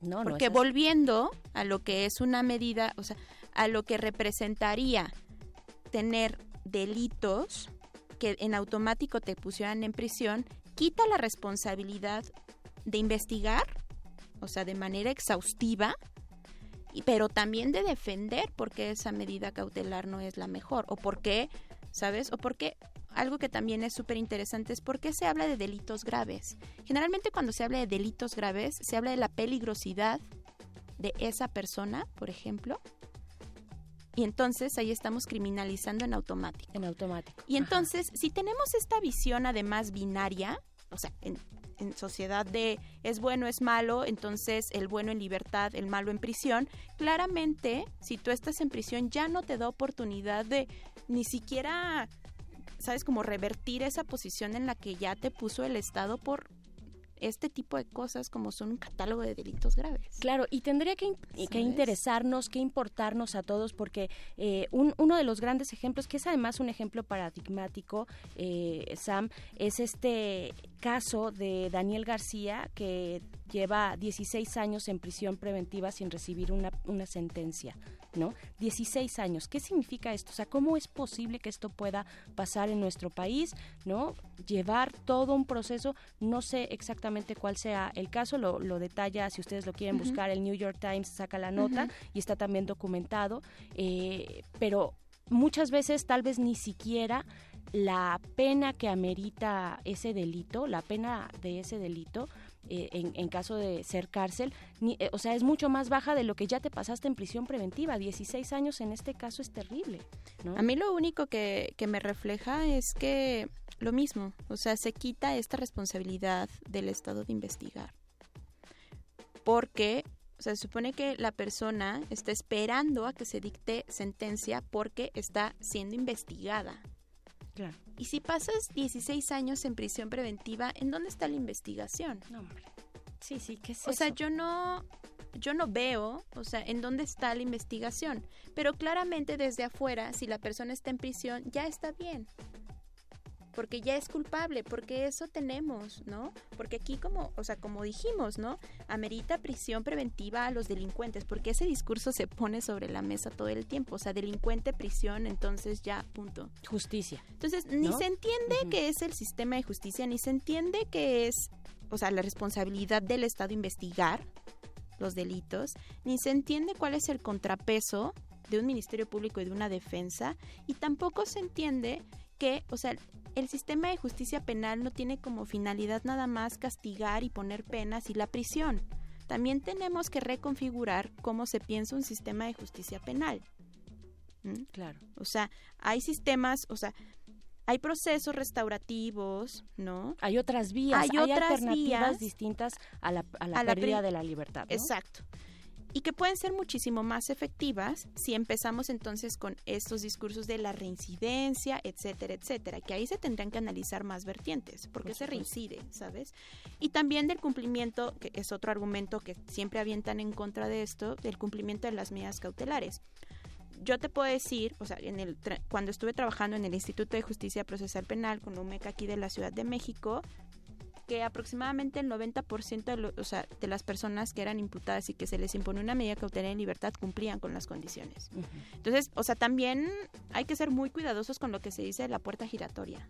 Sí, hay que ser cuidadosos y yo diría también eh, allá afuera a quienes nos escuchan, pues hay que ser también críticos, exigentes con nuestros medios de comunicación, con a quienes estamos escuchando y que cuando sepamos de un caso que hay por montones, ¿no? Por montones en, en nuestros medios de comunicación y en la realidad, pues, de nuestro país, cuando sepamos de un caso, pues sí, pongámonos un poco a escuchar y saber, bueno, qué está pasando con esa persona que apenas está siendo imputada y por qué probablemente este comentarista eh, o este noticiario le está diciendo ya de otra forma, ¿no? Le está diciendo ya el culpable, el criminal, ¿no? Y vaya, de ahí todos los adjetivos que queramos que queramos usar. Hay que ser hay que ser exigentes con nuestros medios de comunicación y mucho ojo también con estas eh, propuestas legislativas que ya están en marcha, ¿no? Sí. Eh, con el con el con el tema de la corrupción que puede ser muy popular, ¿no?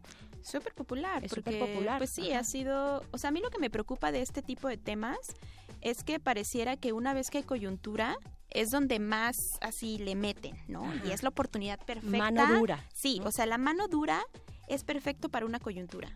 Perfecto. Porque pega directamente en lo que más nos duele a nosotros, ¿no? Que es claramente un contexto súper violento y súper inseguro. Pues claramente si a mí me dicen como yo voy a detener y voy a meter a prisión, le aplaudo, ¿sabes? Porque Ajá. esa es la solución. La solución rápida y entre comillas. Y ojalá, te Ajá. digo, fuera solución y ojalá fuera rápida y ojalá detuvieran y ojalá investigaran y ojalá a partir de una investigación se declarara la responsabilidad de la persona que realmente cometió o, o estuvo como en participación en ese hecho.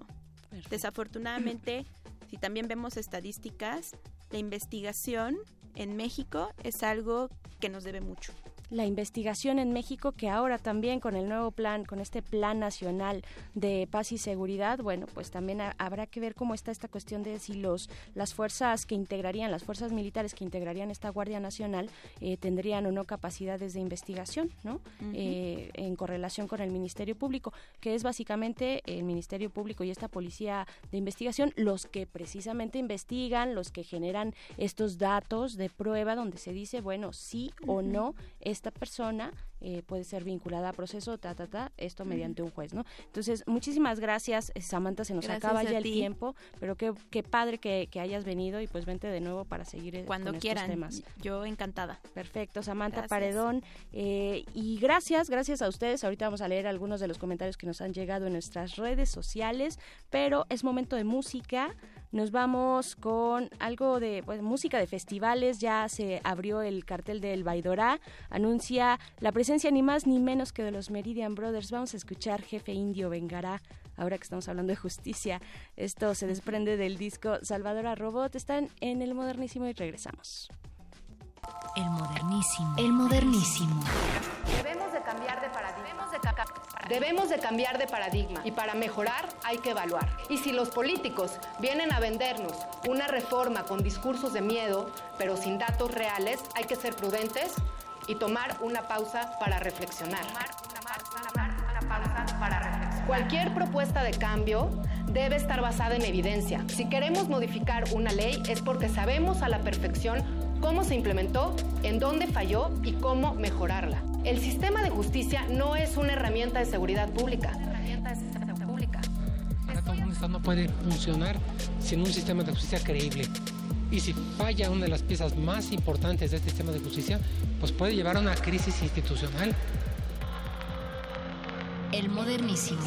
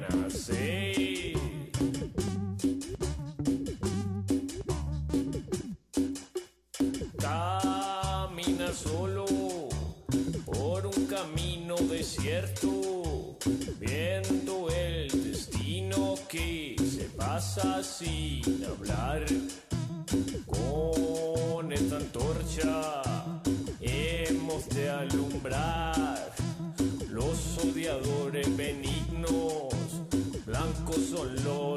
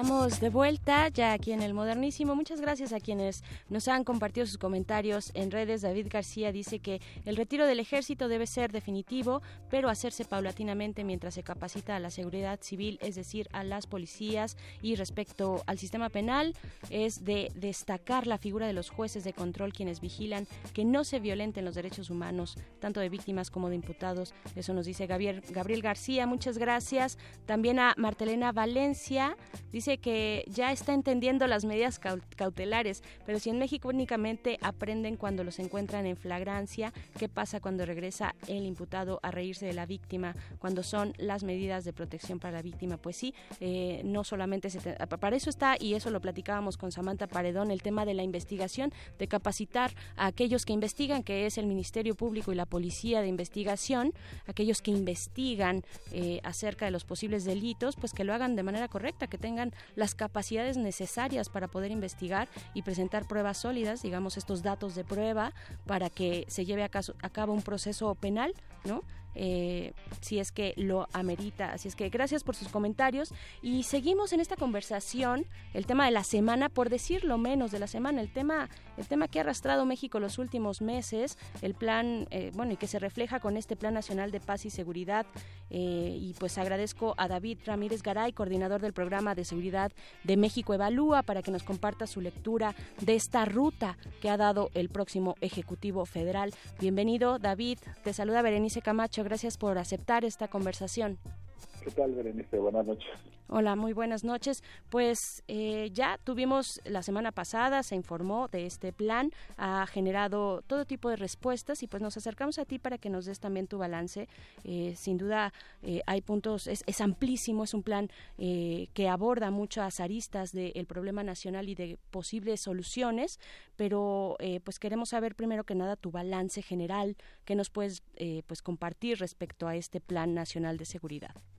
Claro, pues sí, sin duda fue una de las noticias más relevantes que ahora fue apuntalada con la propuesta de reforma constitucional para la, la Guardia Nacional, parte importante del, del plan, o el protagonista del, del plan en, en realidad. Y lo estuvimos eh, observando con, con mucha atención en, en México Evalúa.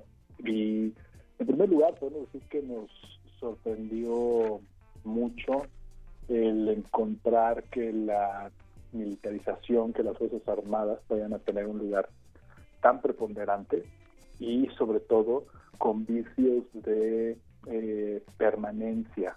No, no, se, no se le ve que sea una, una solución temporal. Y eso sí nos, y eso fue eh, parte de las cosas que nos sorprendieron.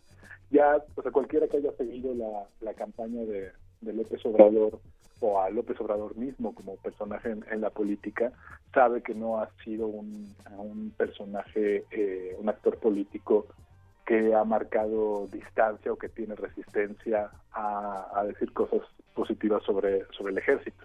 El, a pesar de que mencionó en la campaña que retirará, que iba a retirar al, al ejército, también siempre ha mencionado que el ejército tiene estas cualidades eh, eh, únicas, casi, casi, casi, y de ahí no nos extraña que sea una, una parte importante del, del proyecto. Pero Claro. que sea planteado en esos términos, eso sí es lo que nos sorprende y eso es lo que vale la pena seguir debatiendo. Claro. David, déjame detenerme nada más aquí un poquito. Bueno, se entiende que, eh, digamos, eh, podemos hacer la distinción entre lo que se dice en campaña, que no tiene que ser diametralmente opuesto a lo que se ejecuta eh, en el poder, ¿no? Eh, pero, pero sí hay una diferencia, ¿no? Digamos que lo que ha dicho Andrés Manuel es que llega, llega, digamos, a estas reuniones ya con los altos mandos de las Fuerzas Armadas y pues se entera de una situación, se entera, digamos, con más cercanía y más elementos de cómo está la situación de inseguridad en nuestro país y eso, eh, digamos, podríamos eh, permitir una, un, cambio de timón, ¿no? Como un, viraje, pero lo que me parece, eh, y no sé qué opinas tú, dentro de todo esto que pueda ser aceptable, lo que sí levanta las cejas de muchos y muchas es que no se encuentran visos de un retiro escalonado, ¿no? Sí, Eso es, Precisamente. ¿no? Eso, o sea, podríamos tener un, un cambio en el discurso, ¿no? Una vez que te acercas a las fuentes y que sabes eh, ya eh, de manera más completa el panorama, pero esto es lo que no lo que no se está viendo en este plan, ¿no? Según entiendo. Exactamente, el, el tema de la eh, que de ser considerado el uso del ejército como una medida temporal para eh, atender zonas que en definitiva están están necesitándolo con, ur- con urgencia y que un retiro inmediato sería catastrófico, eso nadie nadie lo duda, pero el que no esté acompañado de un proceso de fortalecimiento de las policías civiles en, to- en todos sus niveles, eso es una, una, una señal de alarma, es un, es un foco rojo, porque, insisto, ah, y, y retomando un poco el, el punto que mencionaste sobre el diagnóstico con el que eh, parece que se enfrentó López Obrador y, y su equipo a la hora de hablar con, con los encargados de, de seguridad y que lo llevó a tomar esta decisión, eh, es curioso cómo lo, lo justifican, porque si uno revisa los diversos datos que tenemos a la mano para conocer cómo se comporta la criminalidad en el país, pues sí hay una parte importante de criminalidad del fuero federal relacionada con el crimen or- organizado que está generando muchos problemas y mucha inseguridad y problemas de gobernabilidad, eso nadie lo duda. Pero eso no es el 100% de la incidencia. Hay, yo me acercaría a decir que casi el, más del 50% de los problemas de seguridad que afectan a los mexicanos, que hacen que la gente cambie sus rutinas diarias, que, que la gente ya no salga al- al- a la calle, etcétera, son, es criminalidad del fuero común. Y ese tipo de criminalidad no la puedes combatir con eh, organismos como la, la Guardia Nacional. Necesitas, eh, o instancias federales, necesi- necesitas de cuerpos civiles eh, conectados con la comunidad, cercanos a la, a la, ciudad, a la ciudadanía. Y eso lo único que, las únicas instancias que lo pueden hacer son las policías municipales o, en dado caso, las policías estatales. ¿no? Pero esto quedó completamente borrado del, del panorama.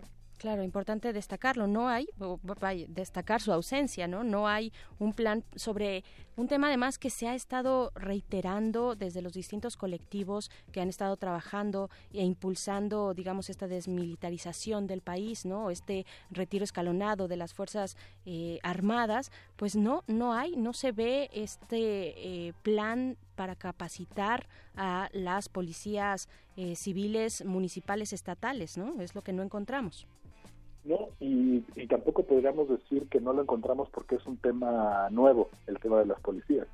Y vamos, si, eh, si hacemos un, esfuerzo de, memoria y, recordamos la manera en que se ha eh, conducido el debate sobre la inseguridad en los últimos dos sexenios o hasta en los últimos tres sexenios, uno de los protagonistas de, de, este debate han sido las policías.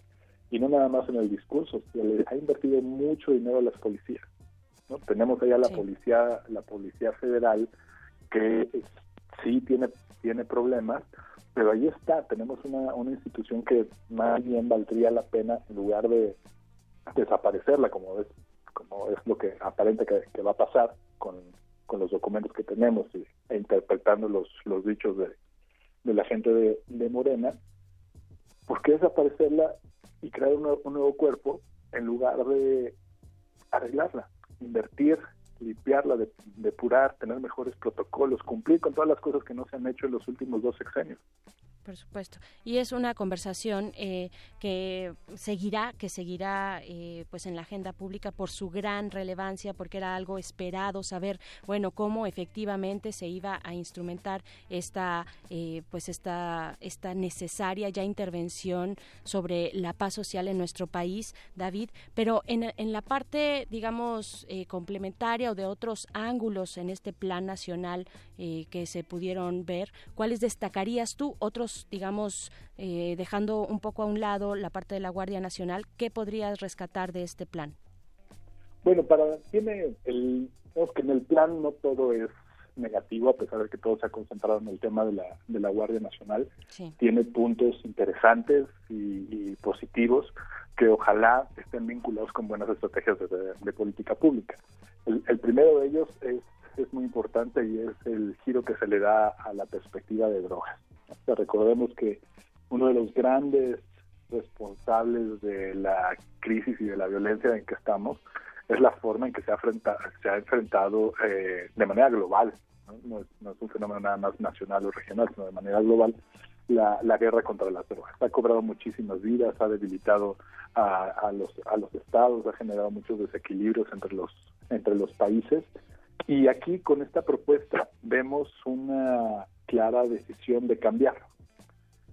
Esperemos que, que eso se vincule con buenas políticas públicas. No va a ser fácil, pero creo que es un, es un muy buen avance. Y si se sigue por la, por la vía de la perspectiva de salud y la legalización de, de a- algunas drogas, creo que eso va a sentar un muy buen precedente.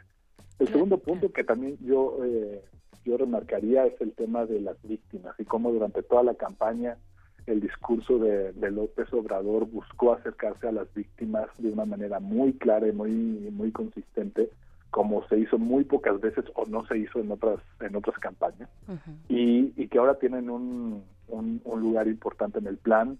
La idea de la justicia transicional también es, es muy relevante.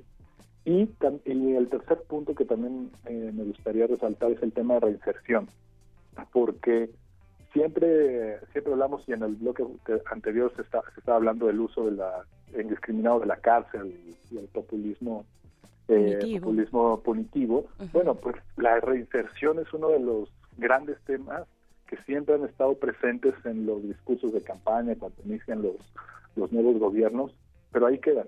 O sea, nunca, nunca llegamos a tener un verdadero programa de reinserción en la, población eh, carcelaria. Siempre tenemos altos costos de la gente que, pasa por, por la calle y que quedan marcados de por vida, independientemente de cómo haya sido el proceso judicial.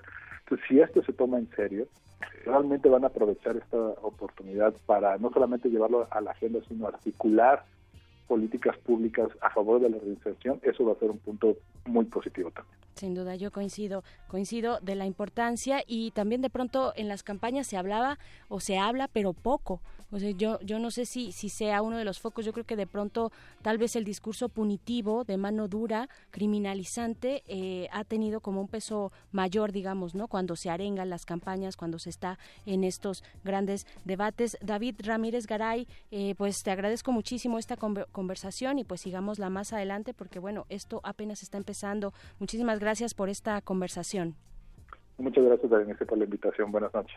Muy buenas noches a David Ramírez Garay, coordinador del programa de seguridad de México Evalúa. Pues ahí está, sigamos con estas lecturas necesarias, importantes, no quitemos ahí el dedo del renglón. Yo estoy ya por despedirme porque esta resistencia sigue, el modernismo, modernísimo termina aquí y nos vamos a escuchar la próxima semana, pero los vamos a dejar con algo de música, si es que nuestro productor está de acuerdo. Sí, nos vamos con música, claro que sí, pues algo eh, que sonará en la clausura del Festival Mutec, que ya empezó el día de ayer y que seguirá hasta el domingo. El domingo en el eh, Museo Rufino Tamayo, la entrada es gratuita, ustedes podrán escuchar a este fantástico ensamble alemán Bram Brauer Freak, ahí nos veremos, si ustedes asisten, pues ahí estaremos también.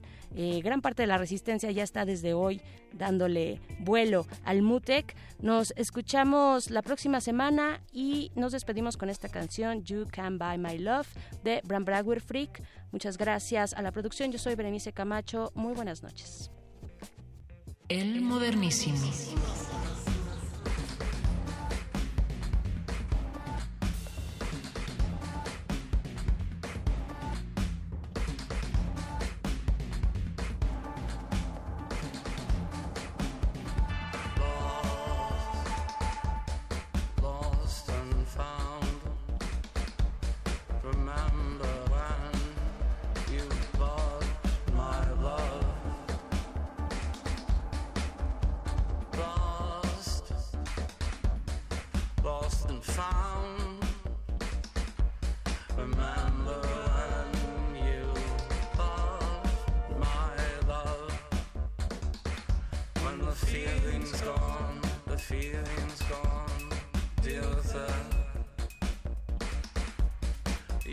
Can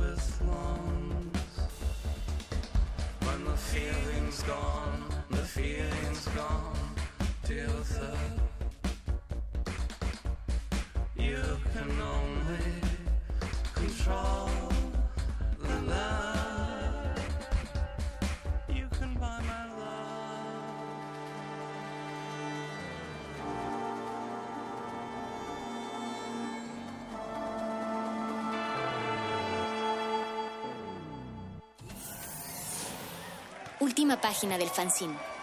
Pero mientras el futuro esté desigualmente repartido, buscaremos llegar a él. El modernísimo.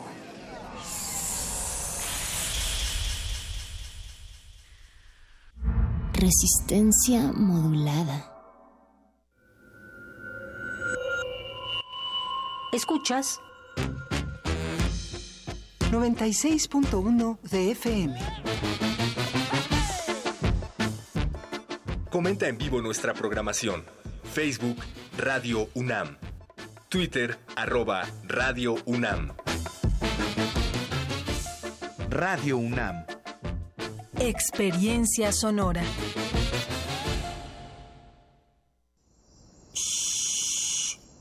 Escucha. Hay diferentes tipos de silencio. Algunos alimentan la impunidad.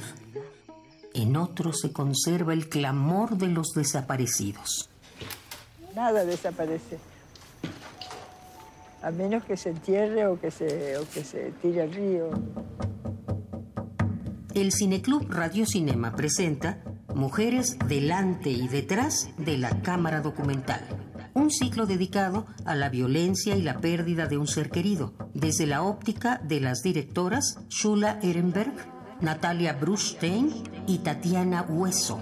Miércoles 14, 21 y 28 de noviembre a las 6 de la tarde, en la sala Julián Carrillo, Adolfo Prieto 133, Colonia del Valle. Entrada libre. Radio UNAM. Experiencia sonora.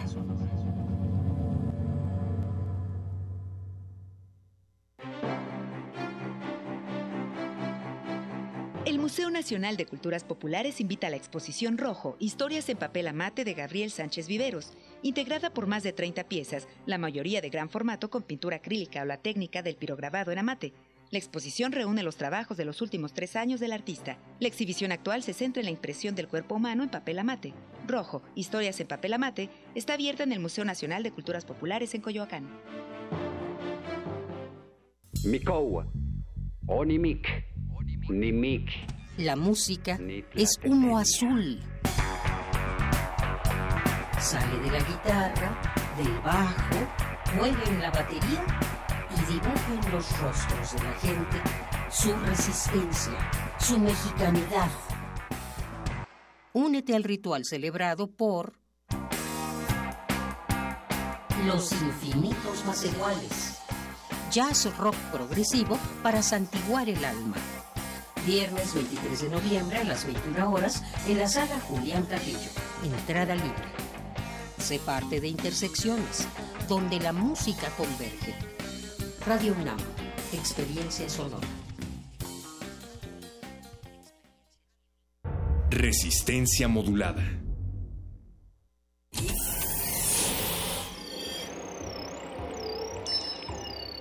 Bienvenida, nueva entidad orgánica. Relaja tus oídos mientras procedemos a analizar tu sistema. Estás a punto de integrarte a una red que conecta al sonido con el conocimiento. Acceso permitido. Por favor, respira, relájate y prepárate para la abducción. Resistor. Esto es una señal.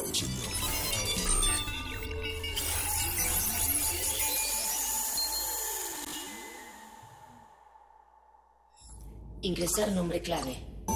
Resistor. Ingresar código de emisión. R31112112018. Acceso permitido.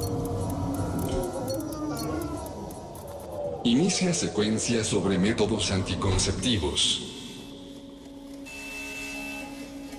Métodos anticonceptivos. Son muchos los aspectos que podríamos decir que como seres humanos nos separan de los animales por mencionar algunos, el lenguaje articulado como base del pensamiento, la posición erecta o bipedismo el cual contribuyó al desarrollo del sistema nervioso, nuestro cerebro que nos da la capacidad de razonar, crear y pensar, las manos, herramienta excepcional en el reino animal que gracias a los pulgares opuestos nos permite sostener objetos. Carecemos de pelo y tenemos la infancia más larga del reino animal. Pero hay otro aspecto singular del ser humano y es la capacidad de decidir si queremos reproducirnos o no, esto mediante métodos anticonceptivos. En Egipto hace unos 3.000 años se utilizaban fundas de tela sobre el pene, también hay leyendas que narran el uso de vejigas de pescado o de cabra para contener el semen y así evitar el embarazo.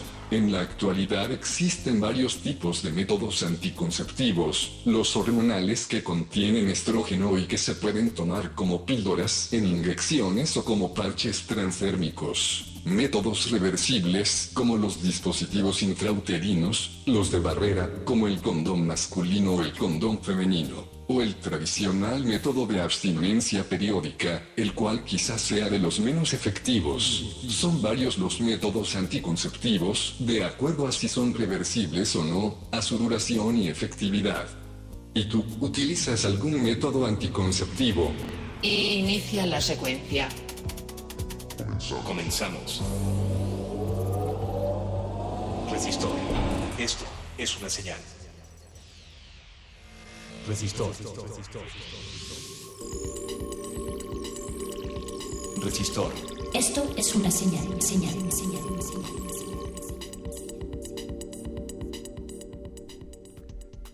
Muy buenas noches, sean ustedes bienvenidos a una emisión más de su sección de ciencia y tecnología favorita, Resistor. Resistor es la, la- el último segmento de los miércoles de la resistencia modulada, que es la última barra programática de Radio UNAM. Esta noche estamos transmitiendo en vivo desde las instalaciones de Radio UNAM en Adolfo Prieto número 133, aquí en la Colonia del Valle, a tan solo unos metros de la estación del Metrobús Amores. Yo soy Alberto Candiani y tengo la oportunidad de conducir, de conducir desde atrás de este micrófono este programa Resistor. Quiero agradecer primero a Andrés Ramírez, que está piloteando esta nave, que la puso en piloto automático y nos va a llevar a buen camino. También quiero agradecerle al capitán, al comandante de esta tripulación, el doctor Arqueles, y desde luego al contramaestre Oscar Sánchez, que está siempre ahí haciendo que la maquinaria funcione. Pero sobre todo, queremos agradecerte a ti por sintonizarnos todos los miércoles a las 22 horas. Esta noche, el tema siempre, siempre está ahí subyacente la pregunta de, pero ¿cómo? ¿Qué tiene que ver eso con la tecnología, Candiani? ¿Por qué? ¿Por qué vas a hablar de métodos anticonceptivos? Bueno, pues ya lo hemos dicho, la tecnología son eh, la colección de conocimientos necesarios para hacer cualquier cosa.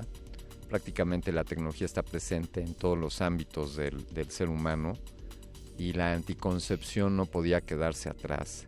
Como ya lo decía la cápsula, este podría ser alguno de los aspectos que nos haga diferentes a, a cualquier otro organismo de este que habita este planeta, el que podamos tomar la elección de reproducirnos o no. Y para ello existen los métodos anticonceptivos. Afortunadamente hoy día ya no utilizamos vejigas de vaca o de cabra como condones, eh, pobres cabras, y hemos encontrado otros mecanismos. Desde luego los preservativos son solo uno de los métodos anticonceptivos, ya iremos viendo a lo largo de esta emisión qué otras, qué otras opciones tenemos. Pero los invitamos a que ustedes nos comenten qué, qué opinan al respecto, cuáles, cuáles métodos anticonceptivos conocen o cuáles creen ustedes que sean los más adecuados. ¿Tienen ustedes alguna idea respecto a si alguno puede causar algún efecto secundario adverso para la salud del ser humano? ¿O ustedes utilizan algún método anticonceptivo? Compartan con nosotros lo que piensan al respecto. Estamos, estamos a su disposición en redes sociales, en Twitter como arroba Rmodulada. También estamos en Facebook como Resistencia Modulada y desde luego nuestro canal de YouTube, Resistencia Modulada, y también algunas imágenes que compartimos en nuestro perfil de Instagram, también R, modu- R modulada. Soy Alberto Candiani y vamos a iniciar este, este anticonceptivo resistor con algo de música. Esto fue compuesto por Randy Newman, pero se hizo famoso gracias a Joe Cocker, quien interpreta esta canción para el soundtrack de la película Nueve Semanas y Media, publicada en 1986. Esto es del álbum Capital Records y es You Can Leave Your Hat On. Esto es en Resistor. Resistor. Esto es una señal.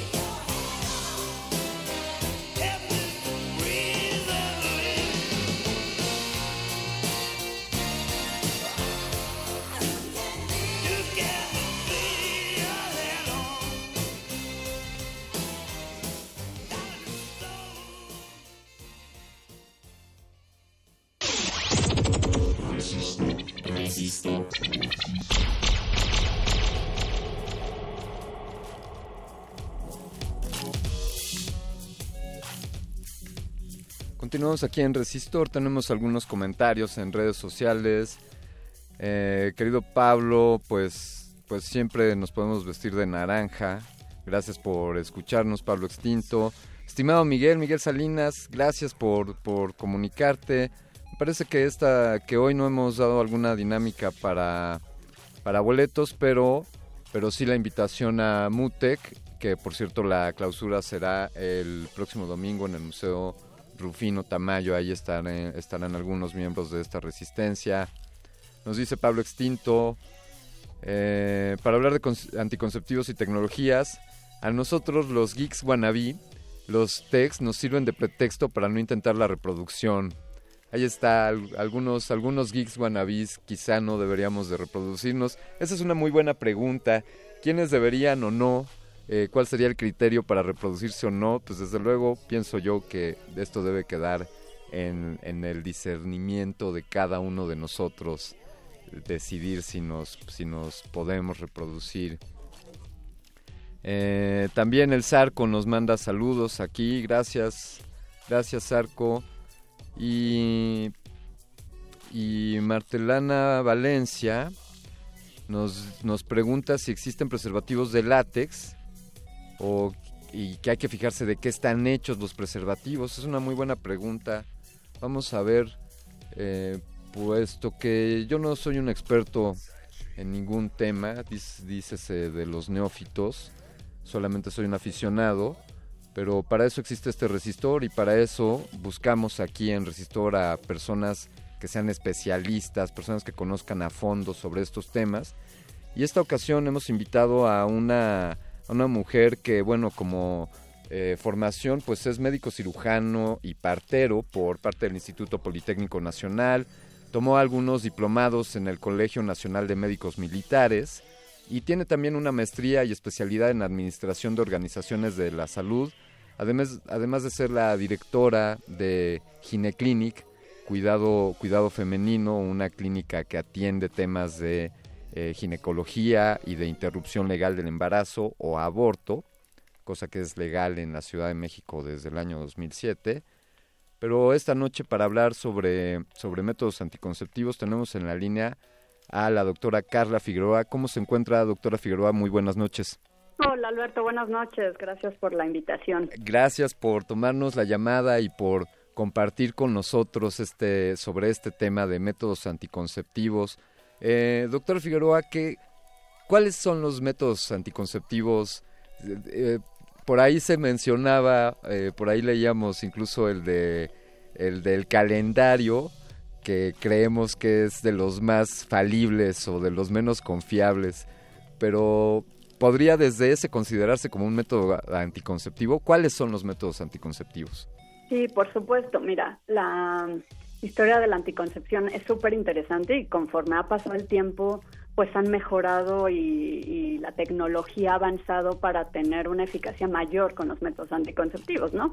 Los métodos han existido pues desde hace muchos años, eh, cuando todavía no se descubría en realidad qué era lo que nos hacía embarazarnos, pero eh, pues actualmente ya están pues diseñados muy efectivos, ¿no? Como el implante, que es el que va en el brazo, el dispositivo intrauterino, que ya incluso lleva hormonas, y que a diferencia de lo que la gente piensa, o las mujeres o las personas con temor de hormonas, pues son benéficos y previenen eh, embarazos no deseados, ¿no? Desde, desde muy temprana edad.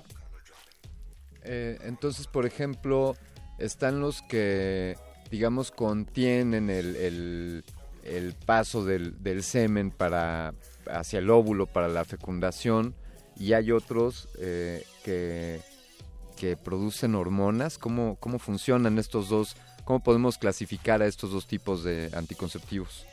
Sí, mira, eh, hace unos años y seguramente cuando, cuando estábamos en la escuela y nos hablaban de anticoncepción en las primarias, en las secundarias, pues siempre clasificaban los métodos como en métodos naturales y en métodos eh, de barrera y en métodos ya químicos o, farmacológicos. Ahora, para hacerlo más sencillo, para que los jóvenes y adolescentes y incluso más grandes conozcan, pues ya ahora se clasifican como como por la eficacia, ¿no? Los métodos de larga duración son los más eficaces porque son los que evitan eh, recordar como la píldora de emergencia todos los días o la inyección cada mes. Entonces ahora los métodos más eficaces son los dispositivos intrauterinos, que pueden durar hasta 10 años el de cobre, 5 años el hormonal, y el implante subdérmico, que actualmente pues ya tiene una dosis muy baja de hormonas que se permite colocar en el brazo. Y esto lo que hacen eh, es liberar una pequeña cantidad de una hormona que se llama progesterona y se libera la sangre en cantidades mínimas. Esto para evitar la salida del óvulo y al no haber óvulo pues pueden llegar los espermatozoides que sean y nunca va a haber una fecundación. Es así, esta explicación es lo que hacen todos los hormonales. Píldoras, inyecciones, implantes y usos hormonales. Sí. Y el único que, que resiste que no pasen los espermatozoides es el dio de cobre. Y el condón, por supuesto. Claro. Eh, digamos, todos los, eh, bueno, los hormonales son, eh, arrojan proges- progesterona, ¿es correcto? Eh, no, eh, solamente el implante y el dio hormonal arrojan progesterona Sí. y los combinados, que son las pastillas y los inyectables, estrógeno y progesterona, que son las hormonas que nuestro óvulo secreta naturalmente.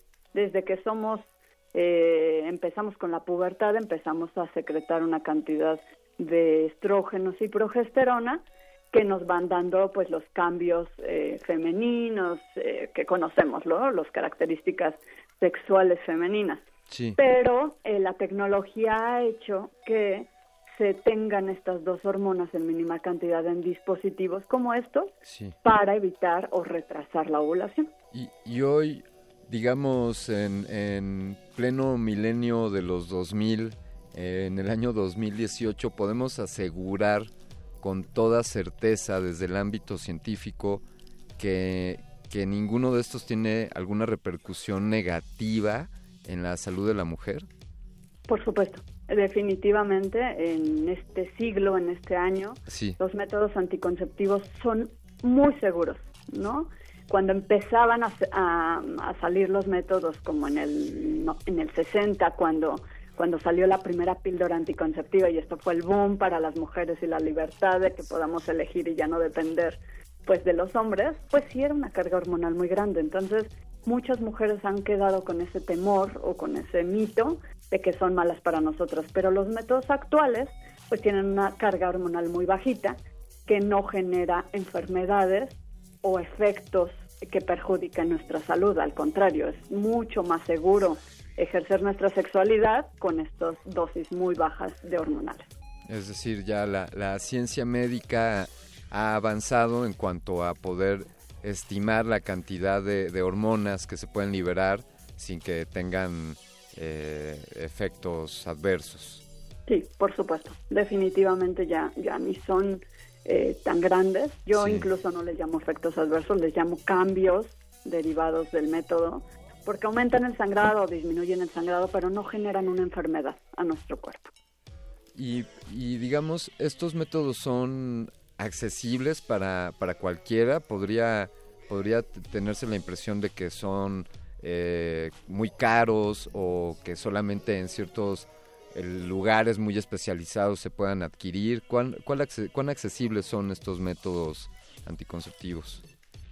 Son muy accesibles, eh, por lo menos en la Ciudad de México se pueden eh, encontrar fácilmente eh, en clínicas privadas, en centros de salud, en hospitales públicos.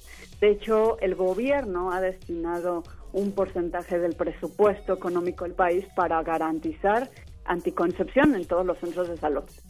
El problema radica en los estados. Ahí sí, aunque está el presupuesto eh, nacional, pues no, no se ejecuta de manera adecuada y pues son las mujeres de, de provincia, los estados donde tienen dificultad para encontrarlos.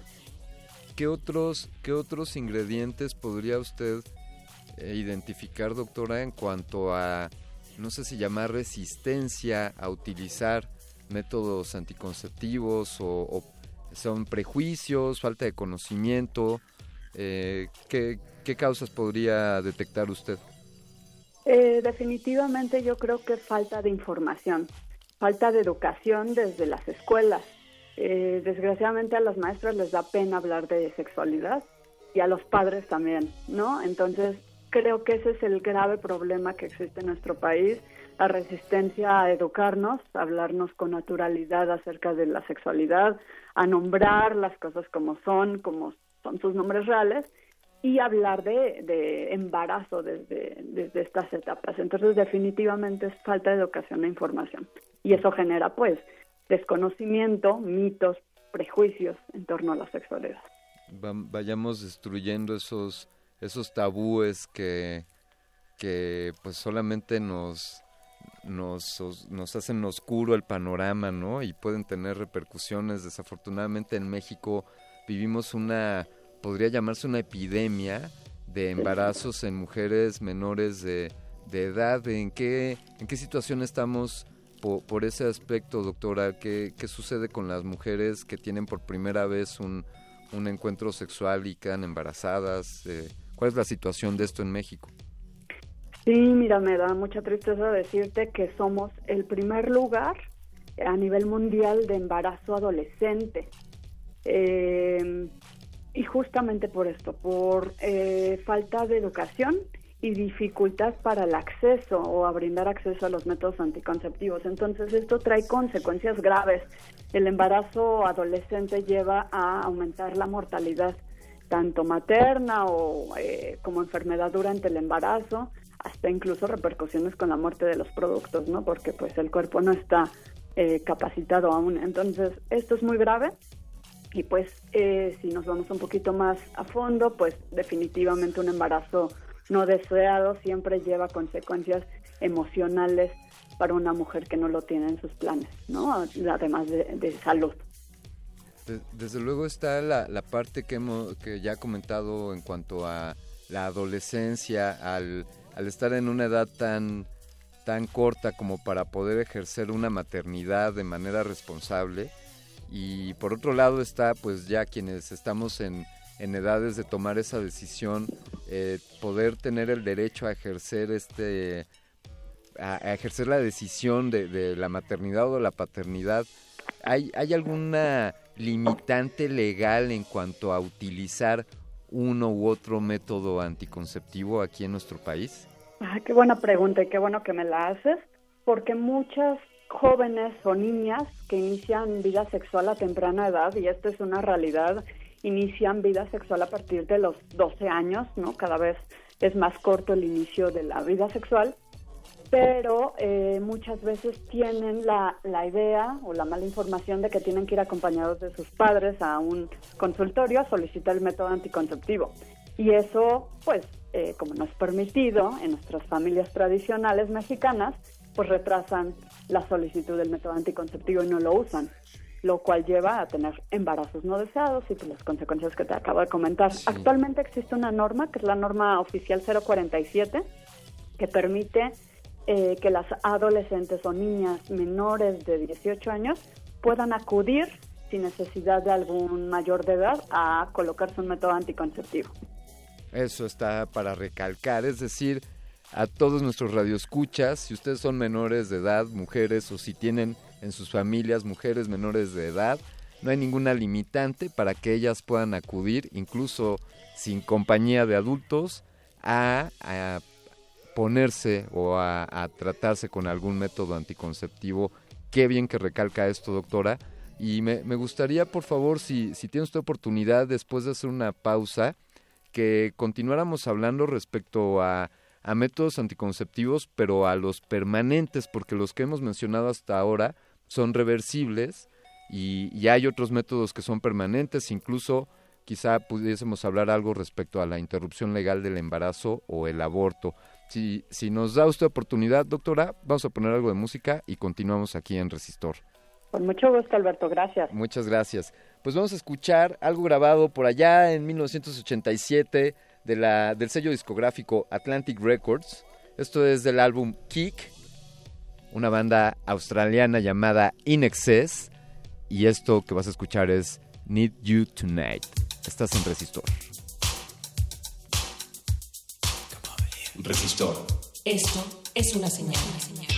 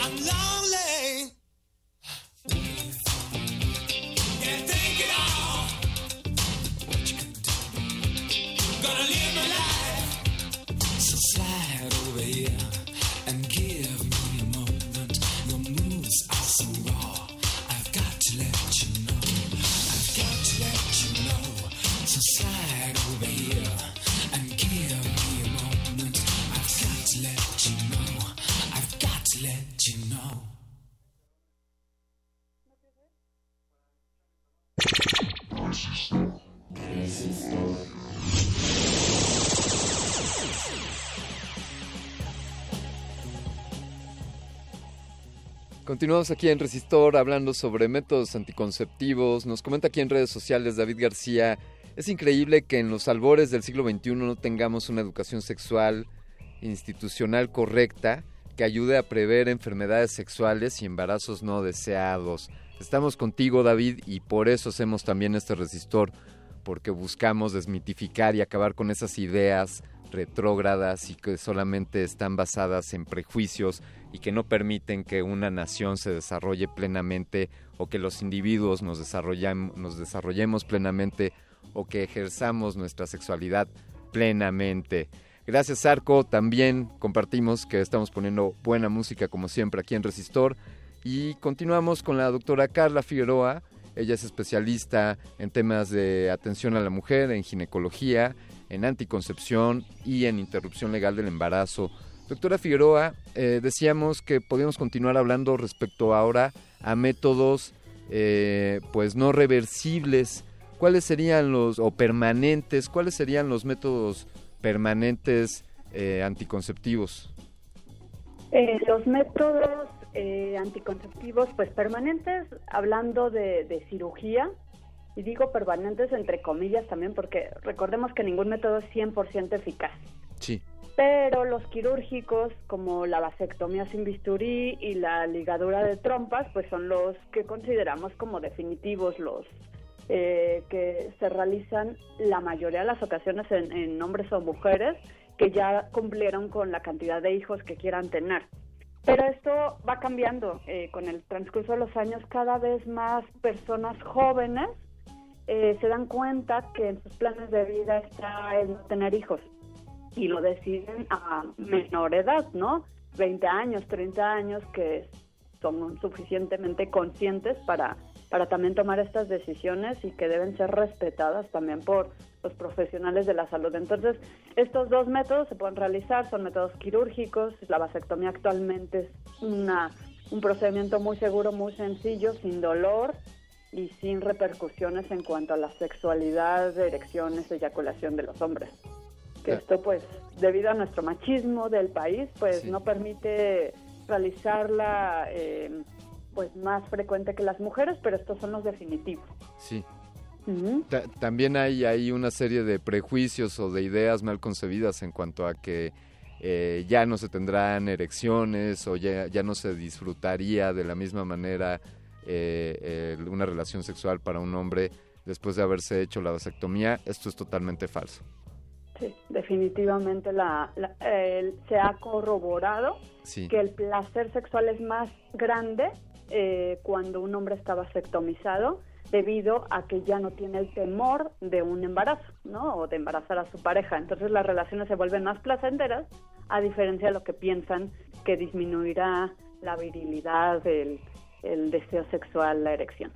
¿Y, y qué hay en cuanto a las mujeres, doctora, en cuanto a un método permanente o digamos con cirugía para eh, anticoncepción o esterilización?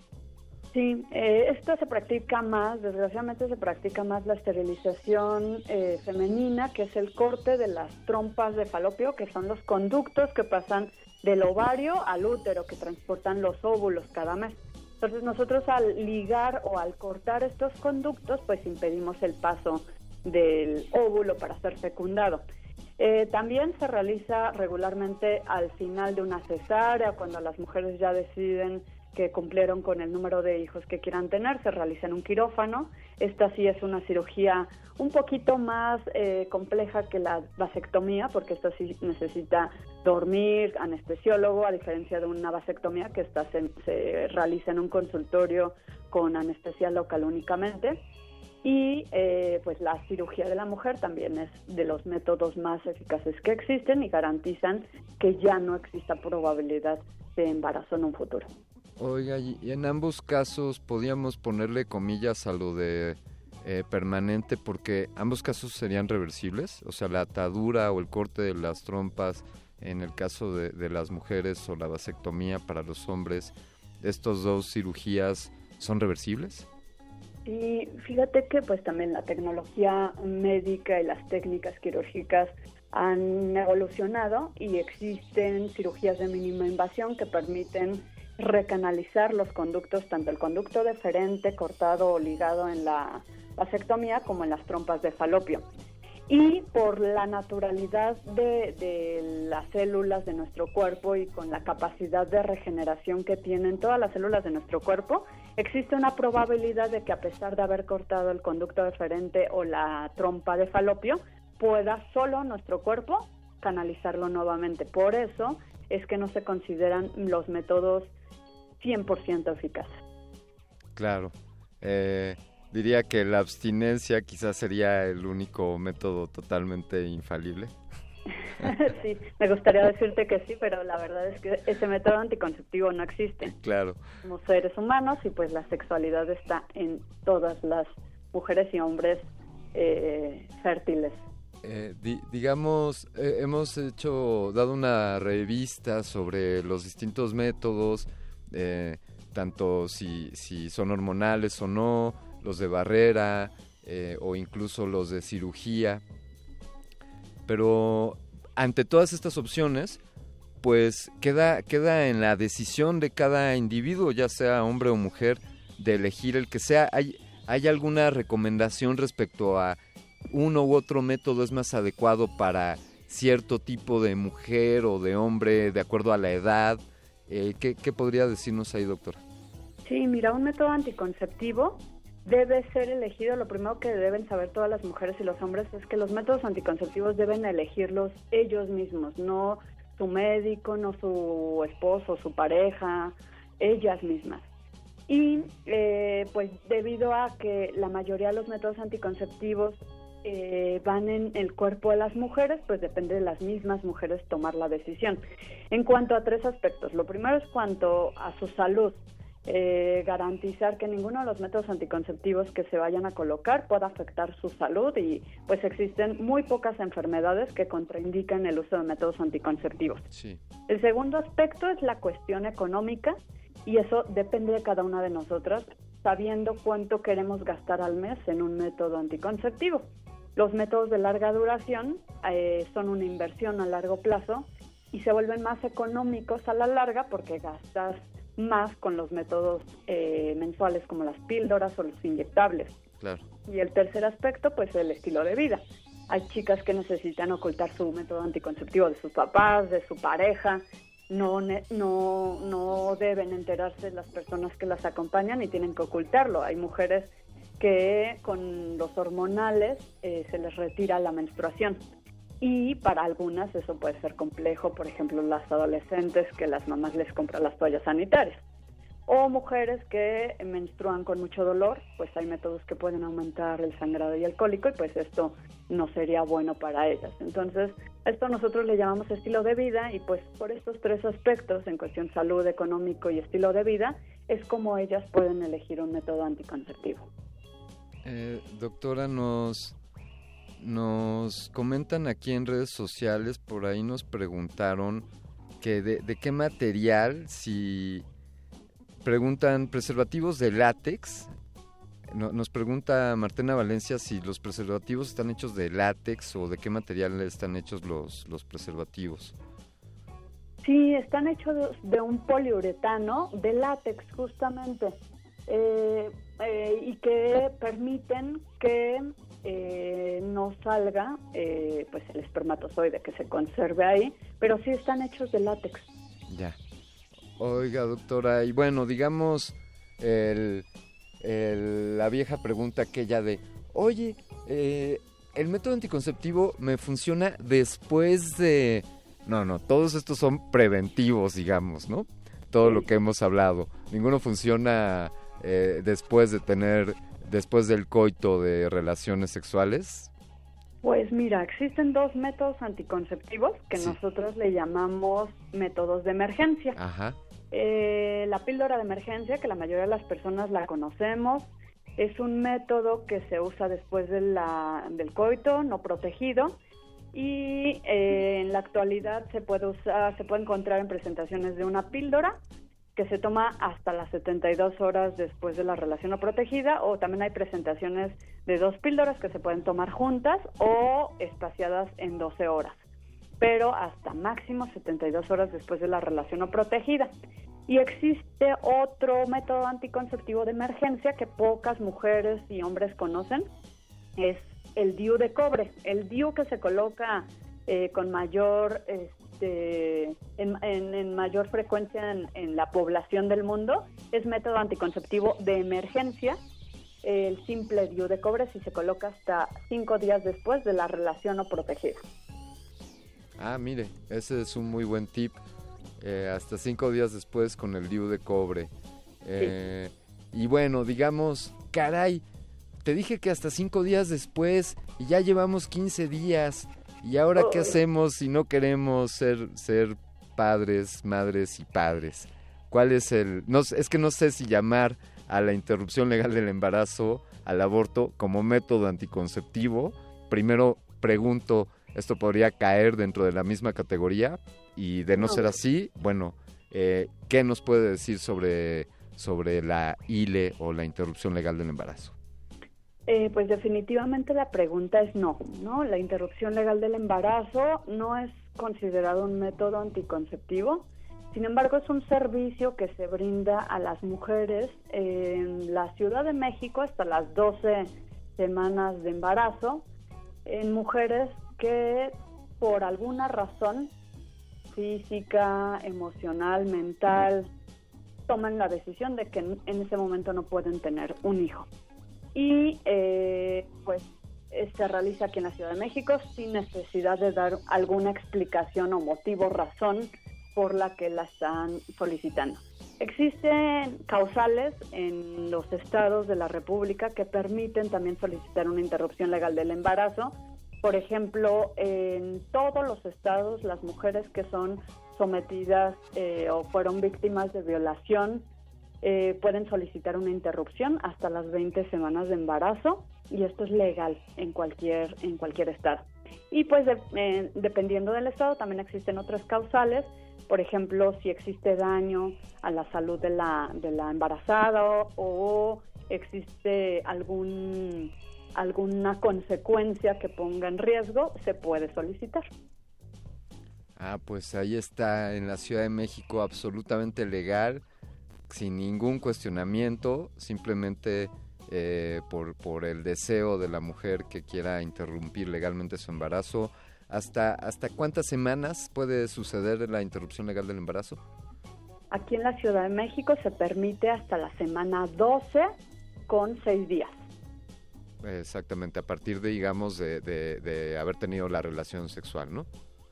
Eh, sí, sí, sí, sí, definitivamente, bueno, el cálculo de embarazo se puede hacer mediante varias formas, eh, por fecha última regla, por ultrasonido, eh, pero pues sí, si nosotros sabemos exactamente cuándo fue la relación de riesgo, que no todas las mujeres lo saben, eh, pero si se identifica qué día fue la relación no protegida, pues se cuenta desde ese momento y se puede solicitar antes de las 12 semanas de embarazo.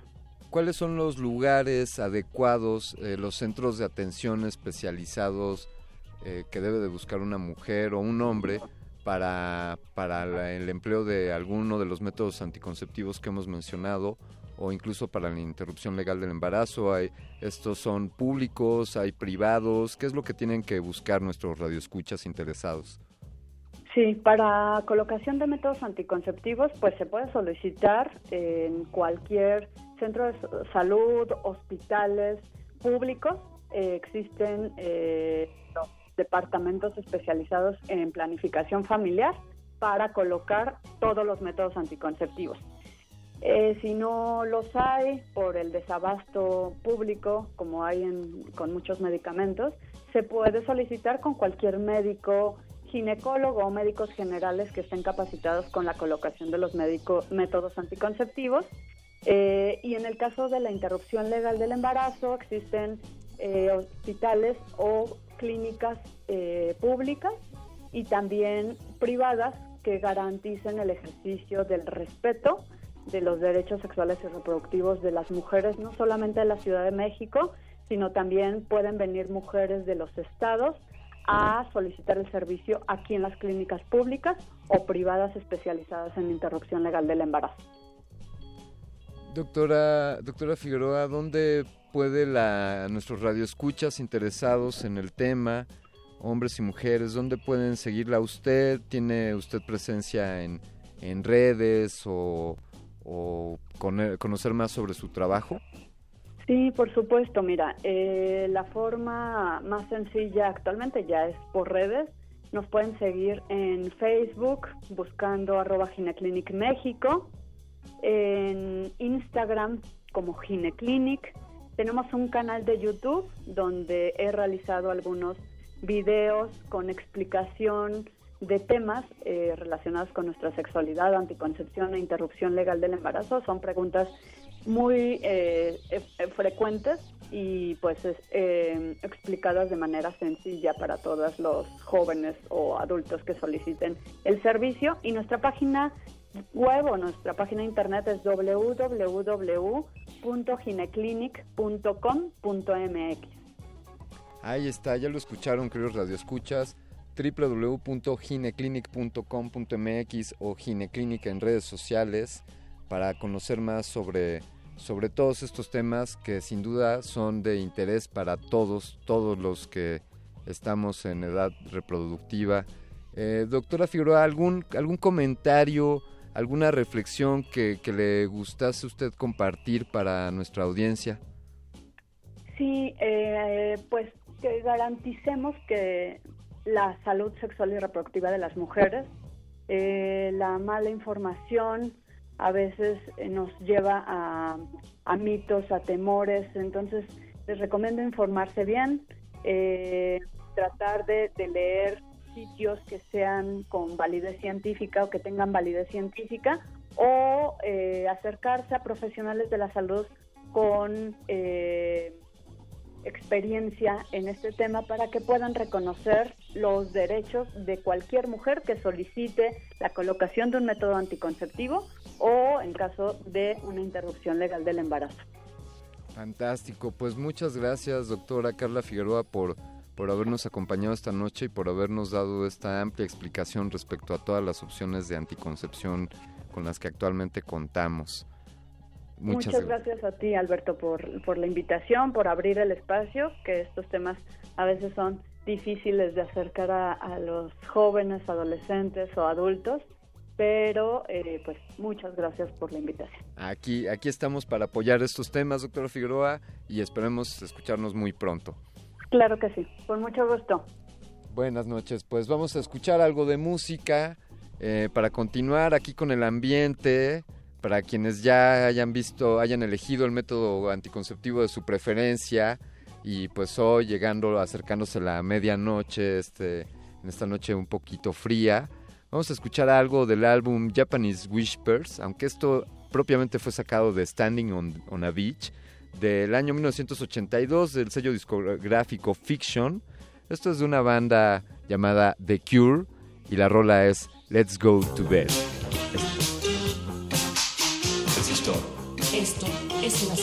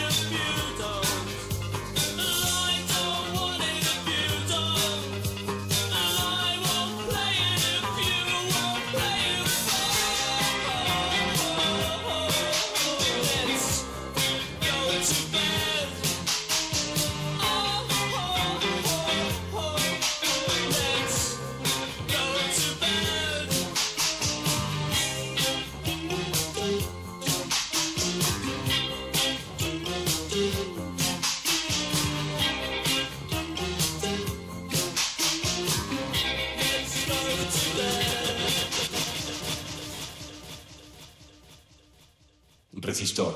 Esto es una señal. una señal.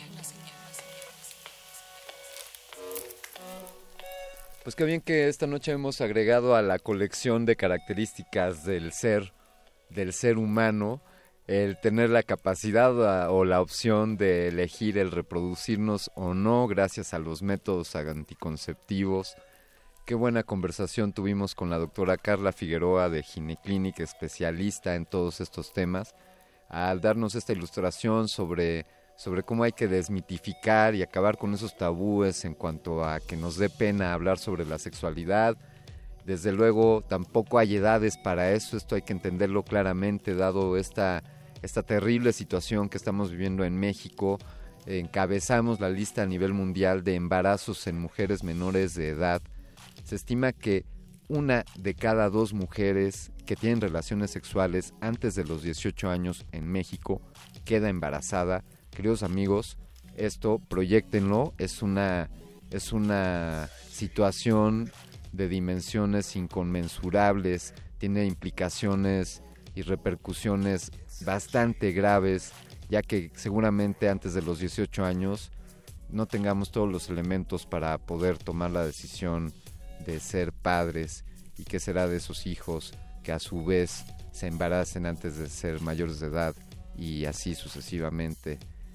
Eh, gracias, gracias a quienes nos acompañaron en redes sociales. Pablo Extinto, buenas noches. Ya se van por allá a dormir. Gracias por acompañarnos hasta, hasta el final de este resistor. Gracias, Sonia Lisa, también por seguirnos. Qué bueno que les gusta la música que ponemos en resistor.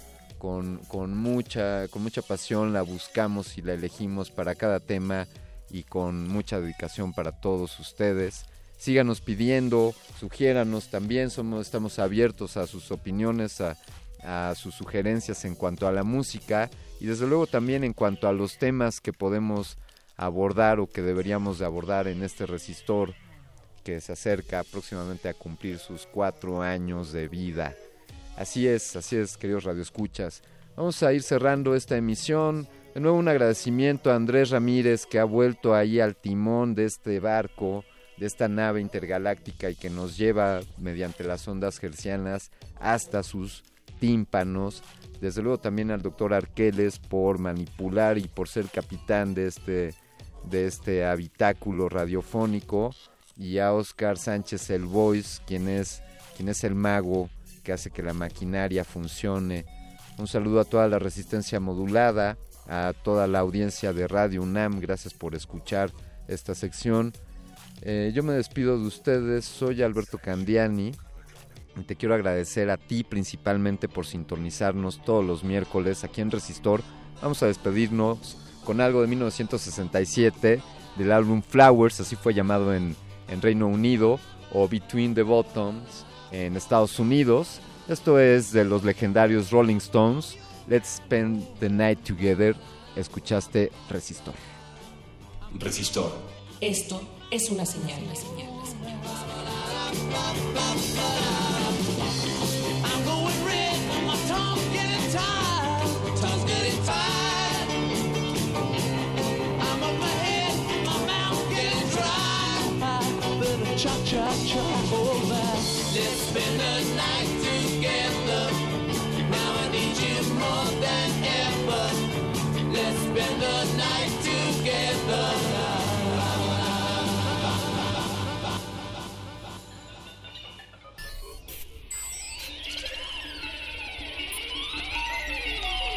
La inoculación simbiótica de conocimiento ha finalizado. Esperamos aprender más de ti en un futuro cercano. Buenas noches. Resistor.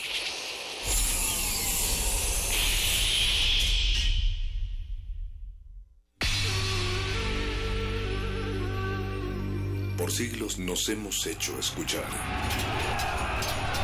Nacimos como parte de esa inmensa mayoría. Hablar, Escuchar. debatir, proponer, cuestionar.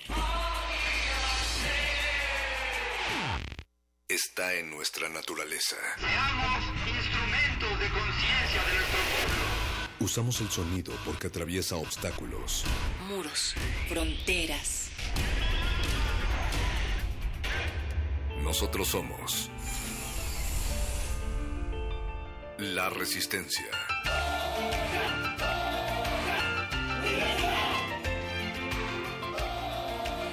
resistencia modulada.